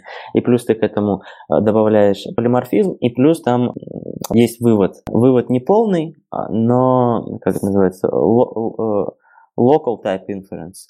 Ну, то есть, когда ты должен задавать Э, типы аргументов и, э, и возвращаемые результаты. А то, что у тебя в рамках функции, оно выводится. Это очень сильно упрощает э, сложность, а, выводя таратипов. Ну, в общем, я месяц потратил, заимплементировал это дело. После этого это никогда не, уже не пыталась. И, собственно говоря, в, там, у меня там было несколько итераций. То есть сначала написал имплементацию на Kotlin, потом на Clojure. В итоге пришел к конечной имплементации на Акамле. То есть у меня было несколько таких подходов ко всему этому делу. И вот в конечной там уже никакой проверки типов не нужно, потому что она там была очень тупая, неприкольная и, и мне кажется, совсем не важная в рамках, в рамках э, той специфики, для которой мы, собственно говоря, пытались сделать. То есть, вот а противоречия нету между типами и вот такими долгоиграющими языками? То есть, опять же, вот эта проблема с версионированием типов появляется, вот это. Если затрагивать апгрейд кода, то, наверное, появляется. Но да, если вне него, то в целом нет. Ну, то есть даже если у тебя там expression может ну, паблишить множество, да, но окей, паблиш множество, они все равно все должны иметь один shape, так сказать, то есть один тип. Ну и все. То есть система типов там очень стандартная, на все это была налеплена. Ничего в ней интересного нет. Не, я, я ничего не могу сказать. А ты все время говоришь о прошедшем времени, то есть как бы все, Project Dam, как бы или нет? Uh, я даже могу, наверное, поинсайтить немножечко. То есть как это было? Вот мы пришли, я вот это все написал. Ну, то есть мы сейчас говорили только о компиляторе, об имплементации э, абстрактной машины. Помимо этого, у меня еще была написана на кложе на этот раз вся обвязка вокруг этого. То есть то, что, собственно говоря, входит в базы данных, э, где лежат имплементации коэффект-хендлеров, то, что там слушает кавку, собственно говоря, то, что деплоится. Погоди, погоди, то есть реализация coeffect handler а тоже персистилась? Я просто думал, что coeffect handler это такой нет, хост. Нет, нет, нет, mm-hmm. это именно хост. Я говорю, то есть вот была Clojure платформа, которая как бы вот все это деплоила, в которую можно, у которой был там типа HTTP endpoint, куда можно было пушануть Orc программу, и она начала, начинала исполняться. Там писала какие-то trace ы, писала логи, э, сохраняла в Кассандру state, э, читала, слушала с, события из Кафки, делала HTTP-запросы, э, там таймеры имплементировала и прочее. И это вот все было сделано на, на кложе, в том числе, соответственно, все, э, все коэффект-хендлеры, которые для этого требовались. Так вот, э, значит, вот это мы все пилили, пилили как следующая версия, там параллельно были, происходили всякие договоренности о том, как же это все должно быть. В итоге контору 360 Dialog поглотила более крупная компания Senshare, такая немецкая конторка, ну, такого среднего, среднего размерчика. Я думаю, там где-нибудь 500 разработчиков сидело, и они там что-то пилили себе. И, в общем, нас купили. И купили нас именно под условие того, что вот этот техотдел, которым мы являлись, Core, так сказать, он будет выделяться в новую компанию, которая будет заниматься вот этой платформой как продуктом. Все, мы обо всем договорились с SEO СНЖ значит, там опционы, повышение зарплат, там, ну, всякое такое. Ништяк, короче. Мы, мы там уже подписали э, resignation letters о том, что, ну, типа, технически, то, что мы увольняемся из Free Sixty Dialog и переходим в, а, для того, чтобы через, там, типа, пару недель, когда откроется эта новая контора, юридически нас приняли туда сразу. А, ну и в какой-то момент в сентябре, а, когда вот это все уже должно было произойти, нам пишут письмо, то, что SEO СНШ, который Дастин заэквайрил, из которого у нас все были договоренности, уволен бордом, бордом, ну вот так. И там типа назначен временно исполняющий э, SEO. В общем, через некоторое время, через несколько дней буквально, выяснилось, то, что у нового SEO вообще нет никакого желания вот, заниматься чем-то подобным. И, в общем-то, нам даже контракты, которые нам обещали, вообще никак не будем, и потому что нам, типа, вот это все уволили там SEO старого сентября. Uh, resignation letters у нас от, там, типа, от 20 сентября, и после 20 сентября мы безработные всем отделом. uh, вот, да. И как-то, в общем, очень некрасиво все получилось. К слову о том, что всякое всякое, случается, в том числе и в Германии. Этот проект оказался никому не нужен. Единственное, до чего договорились там чуваки о том, что мы это просто все open source, то есть это все в, лежит на GitHub, и компилятор, и платформа, и имплементация имплементации абстрактной машины и там как всякие суперэффективные брокеры на Rust для того, чтобы посылать push-нотификейшены, потому что у нас один чувак очень любил Rust просто. Ну и все, то есть как бы просто с прицелом, то что если вдруг захочется, это можно было бы использовать. Mm-hmm. А, ну и как бы вот на этом вся история этого, этого замечательного mm-hmm. проекта и закончилась. И я то есть ты уже да, в другом месте работаю, поэтому, поэтому, собственно говоря, все это в прошедшем месте э, времени. Значит, берем исходники, открываем стартапчик. А, я, как бы, пожалуйста, я буду супер счастлив. А, погоди, а какая там лицензия? Это все там, что там, а, Apache? А я не знаю. Apache, там, да? там чуваки что-то очень долго... Ну, то есть там, смотри, там лицензия планировалась, исходя из того, что мы можем, типа, взять и контору открыть. То есть я думаю, она весьма открытая. Ну, Apache, да. Даже клево. Мне кажется, там мид должен быть, не? Ну, в этом, в компании Apache написано. Да, ну ладно. Ну, в общем, э, будет прикольно, но я не думаю, что это на самом деле чего-то прям так стоит. Слушай, да, да, дай подумать, еще, еще разница между э, референсной реализацией и текущей. То есть у, у тебя был бейт, бейт-код, правильно? Да, там, по-моему, нету. Там, я, я когда не, смотрел, не, просто запускаешь. Там, там у них нет, то есть да, у нас вот это, это то, что мы сделали. То есть мы задизайнили, я задизайнил вот эту вам, то есть как бы э, таргет, в который компилируется сам язык. Да. И э, э, она у меня нет никакого опыта и не было, и можно сказать нет с этими вещами, поэтому она уверен, что супер не оптимально. Но, повторюсь, это было не супер важно для нас. Там, где, там, где было возможно, я пытался оптимизировать. Но многие оптимизации, на самом деле, которые я сделал изначально, мне пришлось выкинуть из-за того, что я не до конца продумал корректность всего происходящего. Потому что большинство оптимизаций, которые существуют в текущих языках, они не работают в языках типа орка, где у тебя есть вот такие вещи типа э, типа неизвестного количества результатов, которые возвращает тебе любой экспрессион или функция заранее. Неизвестно, то есть ты не знаешь в момент компиляции.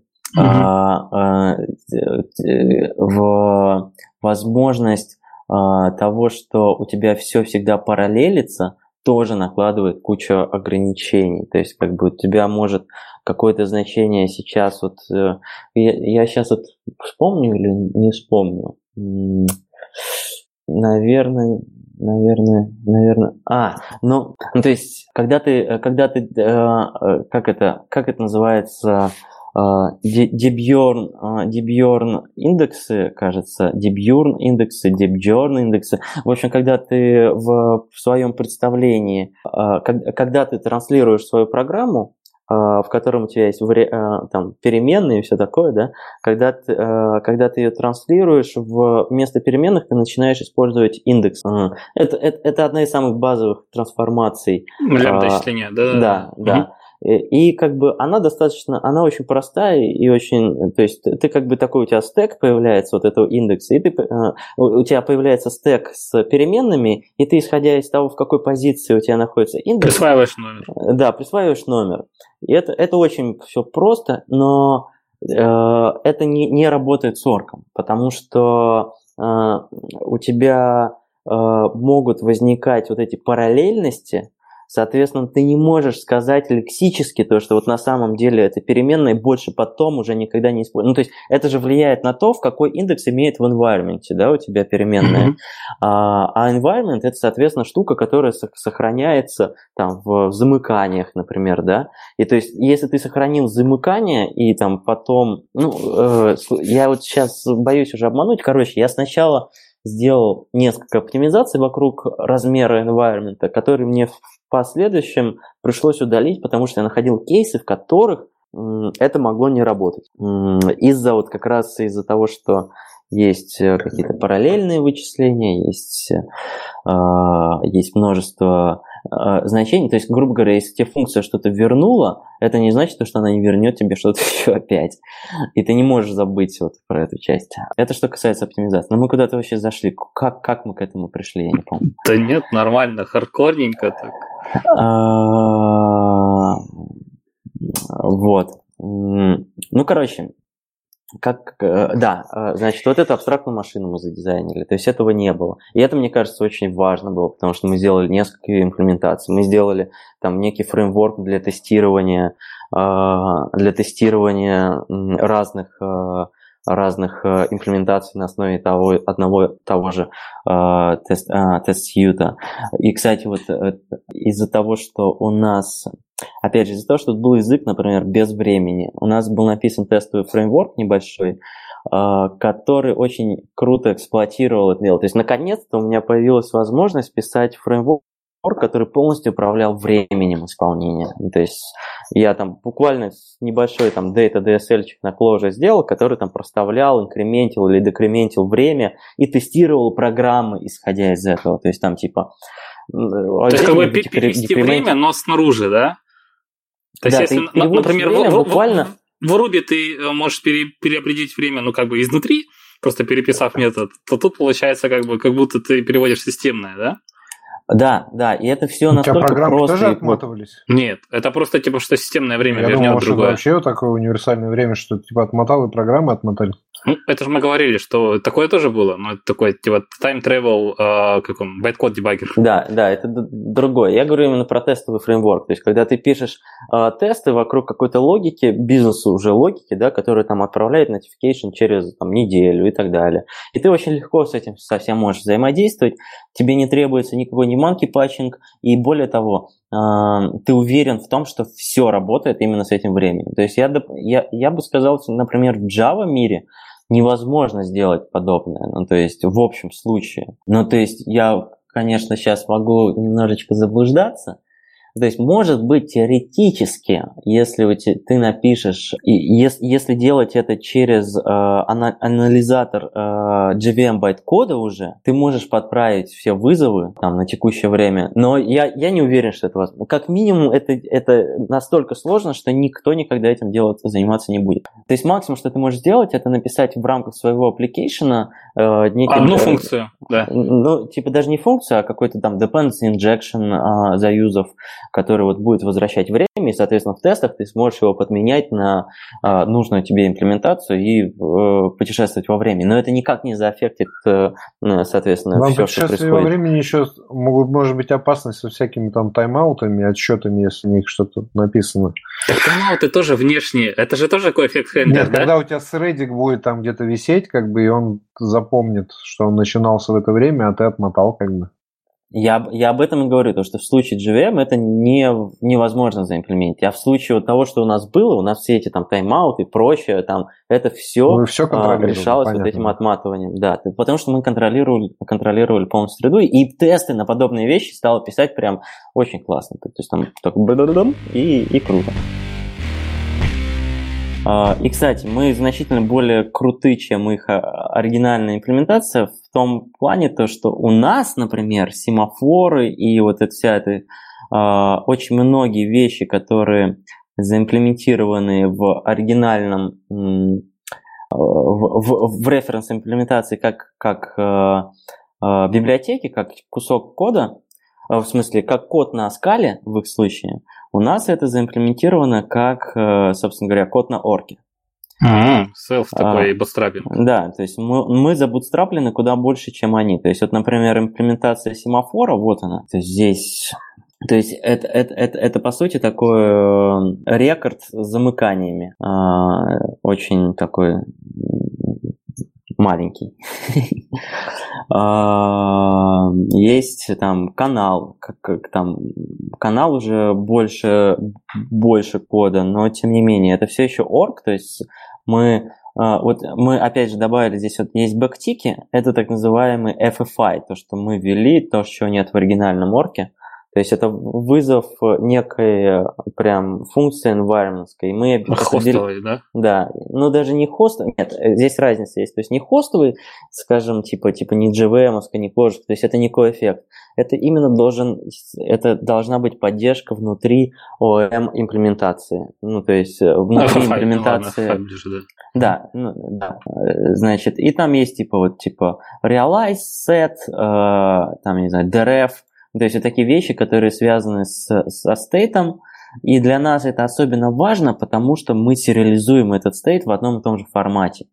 То есть, э, э, как бы, в чем вообще разница между функциональным программированием и нефункциональным? Это в наличии мутабельного стейта, да? И здесь это особенно важно, потому что на мутабельный стейт у тебя может быть больше, чем одна ссылка.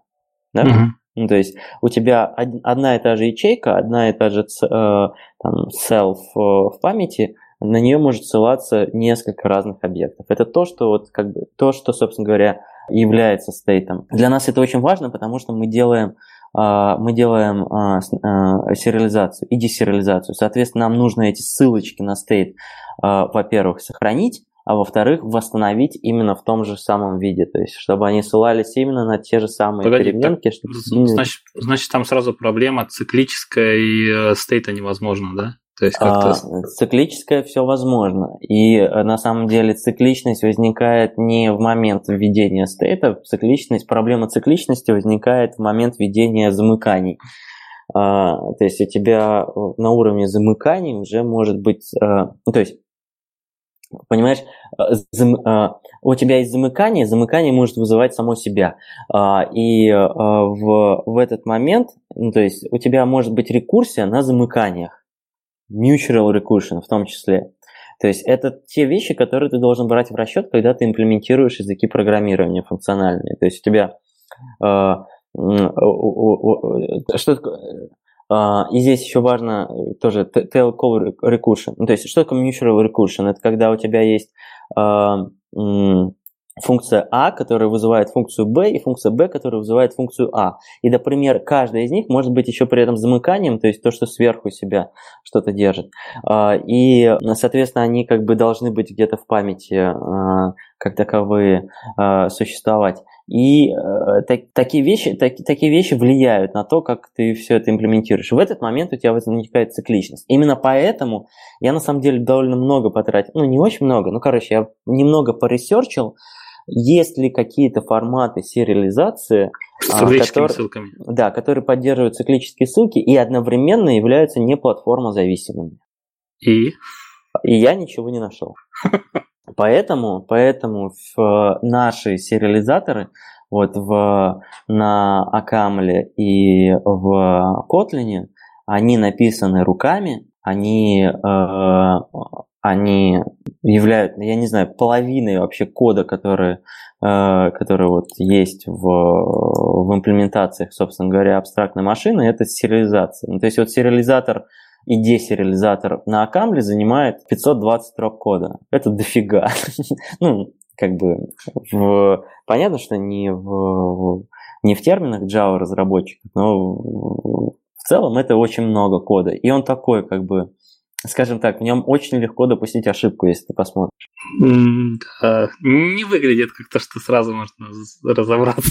Да, и не сразу разобраться, и допустить ошибку. А Каму в этом, конечно, сильно помогает. То есть он тебе сразу рисует ошибочки, если ты чего-то там где-то не досмотрел. Но, тем не менее, в такой части, где ты там должен засериализовать а, лейбл как там int 5, а не int 7, да, это здесь нет особой оптимизации. То есть, допустим, вот этот код, он должен полностью один в один совпадать с кодом на Kotlin э, для JVM имплементации. И их синхронизация это была ну, абсолютно ручная работа.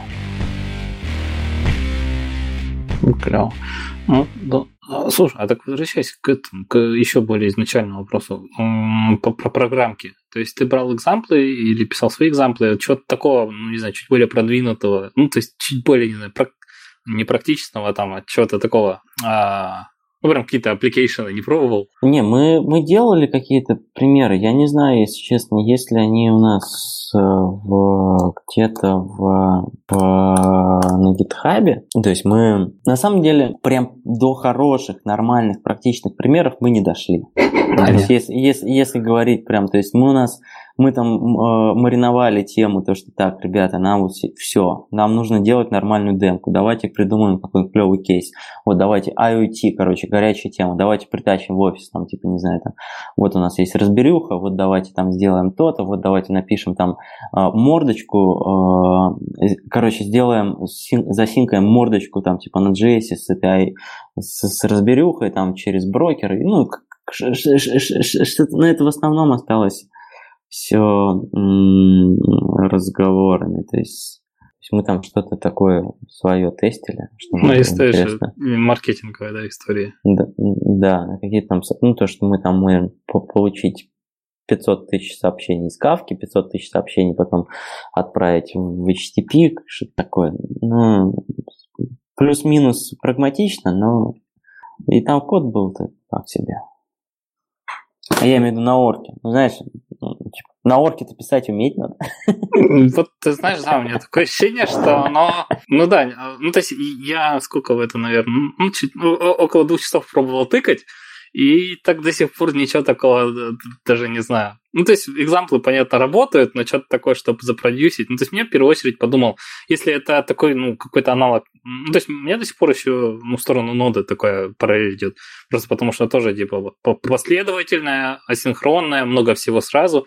Мне хотелось каких-то парсеров, то есть, в параллели что-то пофечить, что-то там сложить, вот что-нибудь такое поделать. Во-первых, это хорошая идея или нет? Или э, я где-то запырюсь? То есть, не знаю, реально, что-то такое. То есть, он, во-первых, будет ли он эффективней? Скорее всего, нет.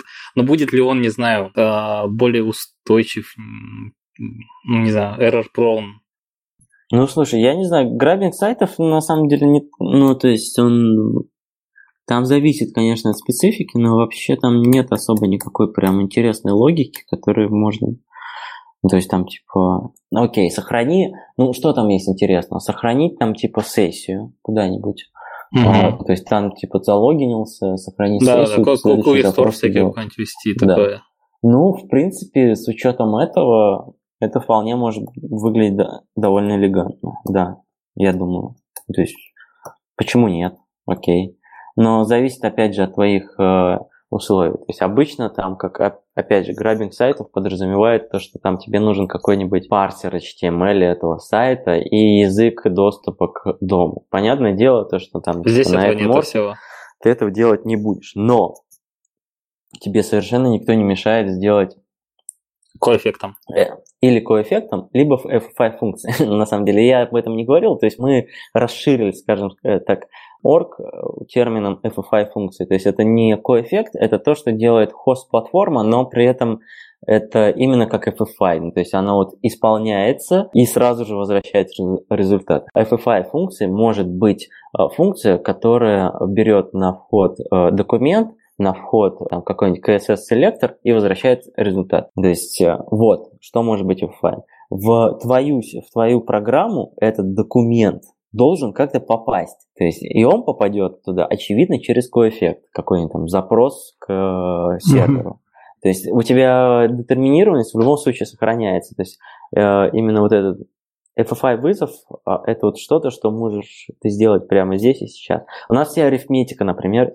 имплементирована именно через этот механизм. То есть арифметика, она не заложена в саму абстрактную машину, или там, допустим, э, работа с, абстрак... Э, с, со структурами, э, с, со структурами данных, она не заложена в саму абстрактную машину, она как бы подразумевает то, что хост должен заимплементировать некоторый набор а, некоторый не, минимальный э, набор FFI вызовов. Я понял, но, но в какой-то момент вот этих вот эффектов, э, вот этих имплементаций в хосте становится грустно, ты понимаешь почему? Потому что остается вот эта нычка, по то, что ну, это higher order управление, ну именно вот как-то orchestration, что там, ресурсами, да, получается, только там, а все остальное в хосте. И такой, э, ну нафига, ну давай я уже и orchestration в хосте, там Core возьму, и orchestration будет в хосте. Не, не, не, на самом деле, я думаю, это очень правильная тема. Ну, то есть даже не применимо корку, и это как раз э, то, что мы, ну, то есть делать специализированные языки, особенно для таких вещей, я думаю, это очень ок. Ну, то есть у тебя есть язык, который может э, циферки ворочать, грубо говоря, а, а есть язык, который умеет оркестрировать э, ворочанием циферок. Их абсолютно логично разделять. Это, опять же, вообще не, не что-то новое. Ну, то есть их разделяли очень давно. И существовали языки, которые именно, ну, то есть там, допустим, э, э, из, из, из известных примеров, где у тебя есть а, таких, знаешь, олдскульных а, примеров, где у тебя есть язык оркестрации, а есть язык, который, который занимается всем остальным. Это STRL да. А я подумал, ты скажешь, это XML и Java. Ой, господи. Нет, я про более веселые штуки. Э, можно почитать папиры про STRL, и это как бы больше, скорее про то, как э, дизайнить платки всякие. Я имею в виду аналоговые, аналоговые платки. Ну, там типа вход, выход, вот этот электричество, электричество пришло, электричество вышло.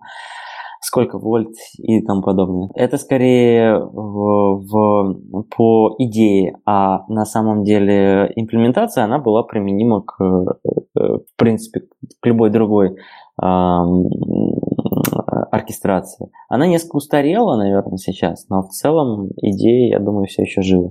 И как раз STRL был про то, что у тебя есть типа язык э, оркестрации, STRL, собственно говоря, и язык, который там делает что-то с данными, и потом тебе их возвращает. Я, я не вижу в этом ничего плохого, и как раз мне кажется, это тот путь, в котором, который мы сейчас можем заиспользовать. То есть у нас есть очень хорошо и быстро считающие языки циферки, то есть там начиная с C, заканчивая Rust, там, ну и все JVM языки тоже.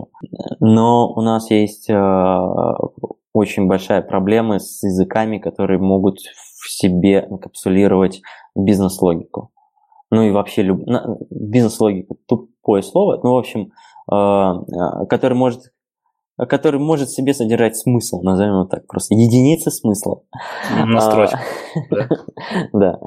А, вот. И поэтому для нас, как для программистов, как для там типа исследователей, мне кажется, это хороший шанс. То есть мы можем не писать новый язык программирования, который должен делать все и сразу. Мы можем а, писать язык программирования, который а, оркестрирует и передает э, управление другому языку программирования там, где это нужно. Ну и в целом тут, я бы сказал, больше, если в широком смысле, это то, что ты говорил про Pain и Serverless, да, то есть Serverless как функция на любом языке, а Pain как вещь, которая ими связывает, ну, не хватает вот этого кусочка. Да? Это, это, это клевая интерпретация на самом деле. Я лично об этом, именно о такой комбинации не задумывался. Но в целом, да. Ну, то есть Pain ты пишешь, э, э серверлессом ты имплементируешь, ну, скажем так, да, Pain ты оркестрируешь, серверлессом ты имплементируешь. Мне в этот момент, знаешь, что вспоминается? То, как один чувак пустил на локальной компе какой-то скриптик, который, ну, где-то там в каком-то конкретном случае перефигачил Hadoop или Spark, я не помню, вот что-то такое. И то есть, ну, ты понял, на что я намекаю, про то, что а, не развивается ли сейчас все еще в ту степь, что у нас ну, какие-то локальные, ну, то есть лок, значение локальности намного больше, чем значение вот э, дистрибуции. То есть, его, если все локально, да, при том, что то, те, те же самые всякие спарки ходупы очень на это напирают, чтобы данные были там поближе к коду, э, ну, ты понял, что вот, вот такая вещь совершенно же об этом не думает. Ей должно быть совершенно пофигу, да, локальные данные или ремоут. А на самом деле it matters, и на данный момент это прям очень сильно значимо. Мне кажется, мы не очень-то и доросли для того, чтобы думать в терминах распределенных систем. Я к тому, что мы не решили вопрос э, с локальными системами. То есть вот смотри, вот мы сейчас записываемся в чатик Mumble, да, я программист, ты программист. А, сколько сообщений мы написали в, в чатик слева за сегодня? Ну что, считать, считать глазками, вот как мы будем это решать. А, хотя, казалось бы, вот это данные в окошечках у нас перед лицом, мы программисты. Это, это данные, это информация. Это информация в компьютерах, которые создали мы. Это не богом дан, данная нам какая-то штука, да, которая, понятно, имеет какое-то физическое воплощение, которое мы не контролируем. Это штука, которую мы как люди контролируем. И мы не можем сосчитать количество сообщений вот слева каким-либо более-менее эффективным способом. И мне кажется, это проблема. Нет, погоди. Ну, то есть, э, вот как раз фишка в том, что данные локальные, и, ну, не знаю, посмотреть код, поправить, добавить счетчик, это не так долго должно быть. То есть, не, ну, смысле, концептуально что, что это не сложно. Перекомпилировать Mumble? Нет, я говорю, что вот, вот сейчас. А, вот прямо сейчас? Хотим, а почему нет? Ну, то есть вот же это перед нами. Дело в том, что даже если бы это был браузер, да, вот все мы любим ругать там, типа, вот новую моду на то, что э, вот все электрон встраивают и так далее, это все супер неэффективно, но тем не менее. У Я браузера... понял. Открываешь браузерную консольку и делаешь там документ, э, query selector, count, map, да? Да, у тебя есть дом-модель. Это единая информационная модель для вси- всех данных, которые представлены у тебя сейчас на экране. В браузере, но не здесь. Как бы вот мы любим ругать этот электрон, но они имеют эту модель. Мы имеем extension к Chrome, который там вот есть стартап, допустим, вот у меня сейчас установлен, э, ZenHub называется, да, который добавляет пару кнопочек в GitHub для того, чтобы сделать там какие-то другие... Ну вот у нас контора так работает через этот, э, через тикетницу поверх GitHub. Да, я помню. Доб- и extension добавляет э, некоторые кнопки, некоторые представления в сам GitHub. Я понял. Это есть... взаимодействие систем на уровне дома, да? Uh, да, и браузер имеет хотя бы этот интерфейс. То есть он, он, наверное, неправильный, он, наверное, кривой, но хотя бы это. В операционной системе мы не имеем вообще ничего. Мы, как пользователи, не владеем нашими данными. То есть мы любим ругаться, опять же, на Инстаграм, который не позволяет тебе сохранить собственную фотографию. Да? Но мы при этом, как владельцы собственного компьютера не имеем власти над данными, которыми, а, которым управляем, над информацией, которая управляет этот компьютер. То есть, ну, вот это, я это... поспорил, мы, мы скорее, а, как сказать, как без руки по отношению к ним. То есть данные-то все-таки у нас, но, но мы ими не можем манипулировать. И все. Это, это, но это и есть э, не владение. Мы арендуем, можно сказать, эти данные у разработчиков той или иной программы. Мне кажется, это неправильно. Ну, то есть, вот веб с этой точки зрения, он начинался куда прикольней. А, он все еще более-менее продолжает жить в этой концепции, но как-то как уже не очень. А, это мы с чего начали? То, что distributed local, да, то есть вот все эти данные, они локальные. А, проблема в том, ну, то есть для меня проблема, мне кажется проблема, то, что даже те локальные данные, что вот вроде как есть у нас перед взором сейчас, мы с ними ничего сделать не можем. Из-за ограничений, которые введены... Ты, ты знаешь, ну, тут, ты, ты, ты можешь ретроградом показаться, знаешь почему? Э, ты помнишь, что такое реальный режим процессора? Вот тебе полный доступ отовсюду ко всему. Но его уже нет уже сколько лет. Ну, по понятным причинам ведь. Мне кажется, это довольно разные вещи. То есть одно дело, скажем так, security а, а, здесь не играет вообще какую-то колоссальную роль.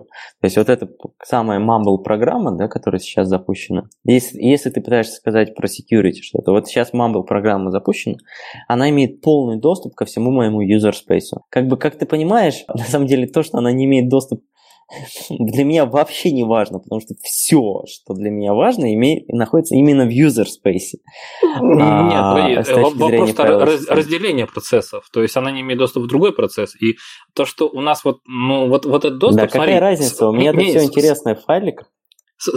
А, ты про это? Ну, ну да, с точки зрения файловой системы. С точки там... зрения файловой системы, любая программа на моем компьютере имеет полный доступ ко всему, что у меня есть. Ну, без виртуализации. А я думаю, я даже думаю, она может делать скриншотики без того, чтобы спрашивать меня. Таким образом, имея доступ и, там, ко всяким паролям и все такому, что у меня даже обычно скрыто. А, ну, или там зашифровано ну, то есть вопрос security, который вот во всех этих Unix-системах вылез и имеется везде, то есть он нам сейчас мешает жить на сервер-сайде, и он нам не, не, вообще не помогает жить на клиент-сайде. Ну, я, я, может, даже не столько про security говорил, потому что, или не знаю, лучше, наверное, тогда пример про виртуальную память и то, как ядро тебе представляет, ну, как бы память, да, а, ну, это скажешь про ММУ, вот так вот. То есть, то есть еще вторая эта проблема, то что у них нет интерфейса, но у них есть, допустим, общая память. Но э, ММУ тебе говорит, что вот ядро, что у тебя вот, вот, вот она память, там, не знаю, начинается с нуля, и там вот сколько-то она ограничена, и ты не можешь залезть в другую память, она чужая, типа. Я скорее здесь про то, на самом деле, что, что есть память. Ну, то есть мы вот все еще это мыслим какими-то адресами по потоками, э, ну, в смысле, там, блоками данных, и ты говоришь о том, что как обеспечить э, доступ к дистрибьюту данным, а я говорю о том, что мы не можем придумать даже, как обеспечить нормальный доступ к local данным. То есть вот этот чатик слева, это, по идее, достаточно четко структурированная информация, которая никак не доступна мне. И речь не идет не о каком-то там рандомном доступе к, к данным в, в программе. Да, господи, мне вообще плевать, как вы это у себя в памяти э, структурируете. Дело в том, что ну, это, же, это же информация, и в этой информации, ну, то есть я должен вроде как иметь как, какой-то к ней доступ, а я не имею вообще никакого доступа. То есть максимум я могу, ну, то есть я могу, окей, скопипастить. Да, и вставить ее в Excel. Вставить какой-нибудь редактор, хотя она в момент копипаста потеряет большую часть своей информационной сущности, да, то есть у меня время перестанет быть временем, э, там, username перестанет быть юзернеймом, а эта информация уже здесь есть, и мы ее теряем в момент копипаста, еще, еще не везде ты можешь копипастать, да, mm-hmm. а, но по-моему, это, это, это, это важно, и мы в какой-то момент это потеряли. Э, потеряли э, желание иметь э, общий интерфейс к информации, да. А вот веб пока что более-менее существует в этой парадигме и в том числе дает возможность для существования подобных проектов, экстеншенов, которые там тебе в Amazon могут добавить кнопочку или там добавить какой-нибудь бейджик, который там какую-нибудь э, э, оценку среднюю показывает со стороннего сервиса, да? Это возможно. Это круто, мне кажется. Мы не должны этого терять. И после того, как мы разберемся с информацией, которая хранится у нас локально, которая доступна у нас перед глазами, после этого мы можем заняться э, проблематикой э, синхронизации этой информации в распределенных средах. Ну, то есть условно говоря. Конечно, мы этим уже давно, давно занимаемся, но на таком глобальном уровне, вот сначала нужно, ну или там, сначала нужно разобраться с локальной, держа в голове глобальную систему. Дом-то на самом деле вот вроде крут, но он же семантику-то вообще не раскрывает. У тебя только дивы, а, а вот э, что конкретные дивы означают, э, знает только человек, который смотрит там, что ага, вот, вот, вот этот, вот не знаю, вот эта карточка, я, я большей частью, наверное, трейла для меня волнует, потому что есть экстеншены, которые ее просто перефигачивают, добавляя там Uber штуки. И все равно, вот, вот она карточка, да, и это знает только тот человек, который писал экстеншн. И не знаю, какого-то формата общения, чтобы один человек меняет верстку, у второго все, экстеншн сломался, да ведь? Вот я о чем. А, и, и, и единственное решение, мне кажется, это то, что Mumble в данном случае просто не экспортирует никакого API, не знаю, интерпроцесс API или, не знаю, вообще э, сервер не открывает. То есть он мог бы, он бы мог, не знаю, стать сервером, к нему ты подключался, у него бы был список там какой-то, ну, какой-то протокол общения. И вот в этот момент, мне кажется, все нормально, потому что, ну, то есть, именно, не знаю, протокол не возникает как сам по себе, да, а его дизайнер тот, кто его экспозит. И это, кажется, более правильно. Я дом упомянул только как, как пример того, что хотя бы более-менее работает э, в текущих реалиях. Понятно, что он невероятно далек до того, чем мы бы хотели это на самом деле видеть. Понятно, что было куча попыток, в том числе веб, структурировать лучше. О, Ontology, Ontology, Ontology, как, как это, OVL, вот, Ontol, Web Ontology Language, который вот был представлен, когда он там еще, в начале нулевых. То есть это же способ добавить семантику и сделать из веба, по сути, распределенную базу данных. Но как-то оно пока не очень работает. Но это было бы, мне кажется, это, это, это если не правильный, э, если это не, может быть, это неправильный способ, но это как минимум правильное направление. Ну, то есть человек должен владеть, э, владеть данными. Вот это, это такая несколько в данных в данной ситуации в данный в данный исторический период начинает быть, мне кажется, несколько политическим заявлением уже. Но я так считаю, да, то есть и кому как не нам быть воинами в, это, в этой битве. Давай еще а, обычно люди все время в конце такой типа момент а, объявления, не знаю, персональные промоушены и так далее. Посмотрите туда-сюда. А адвертайзинг, ну, слушай, я вот из тех ссылок, которые я сегодня скидывал, мне понравился действительно Pace, э, в смысле Pain. Мне кажется, это прикольная презентажка, ее можно всем прикольно э, посмотреть и получить это удовольствие. Uh, опять же, serverless computing э, one step forward, two steps back. Нормальная папира вот на этом. Я, кстати, не знаю, может быть, кто-то не знает из... То есть вот это, это на The Morning Paper сайтике. Ты, наверное, знаешь, да? Да, естественно. Может, кто-то не знает, можно прям подписываться не глядя из тех линок, что я держал, э, скидывал, можно на ProSTRL язык э, почитать. Мне кажется, это... Ну, то есть там прям есть какой-то ну, я не знаю, не вики в смысле, а какой-то нормальный пейпер, где-то он есть, там нормальным языком все написано, короче. Ну, я, я думаю, что мысли, которые были заложены в STRL, они не утратили ни разу свою актуальность. И, как я говорил, вот это разделение на разные уровни языков, это тоже важно. Все еще. И у нас э, нет, нет особо пока что хороших таких историй. То есть, понятно, у нас есть вот этот GVM, да, где более-менее уже начинают существовать языки из разных экосистем. Но та же кложа чисто семантически ничего особо не добавляет. Ну, то есть ты просто то же самое, что ты мог написать Java, ты описываешь более компактно. Ну ладно, нет, это неправильно. Э, скажем, кложа все равно не про оркестрацию, например. А, и единственный более-менее success story, который я знаю, это Erlang, опять же. То есть, когда есть конторы, которые писали код на Erlang и одновременно писали код, например, на, кам, на Камле, брать тех же эхо из Ульяновска под э, предводительством э, Валкина. Нужно циферки посчитать, идешь в Акамл. Нужно проки, прооркестрировать Акамл, идешь в Erlang. Классно? Классно. Но мне кажется, можно лучше. Это как бы STRL как раз немножко про это, и мне кажется, ниша не занята сейчас в, в, в, текущей, в текущей экосистеме. А, а учитывая, насколько, насколько сейчас JVM пытается двигаться в сторону платформы, а не имплементации Явы, мне кажется, здесь вот что-то точно возникнет. Сейчас что-то, что... Ну, да. Ободряющая, хорошая мысль под конец такая. Не, ну то есть как бы надо возглавить. Подумайте об этом.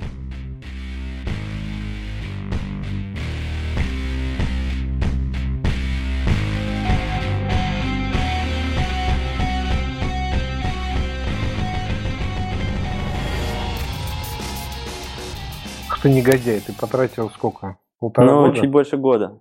Я вот потратил на компилятор, да, я потратил там... У меня есть имплементация этого УАМа а, на эликсире, например. Ну, зачем? Ну, просто так. Ну, я, хочу, я хочу поиграться в Erlang вот эти секторами, это же прикольно. Да? Можно УАМ имплементацию? А, окей, сейчас.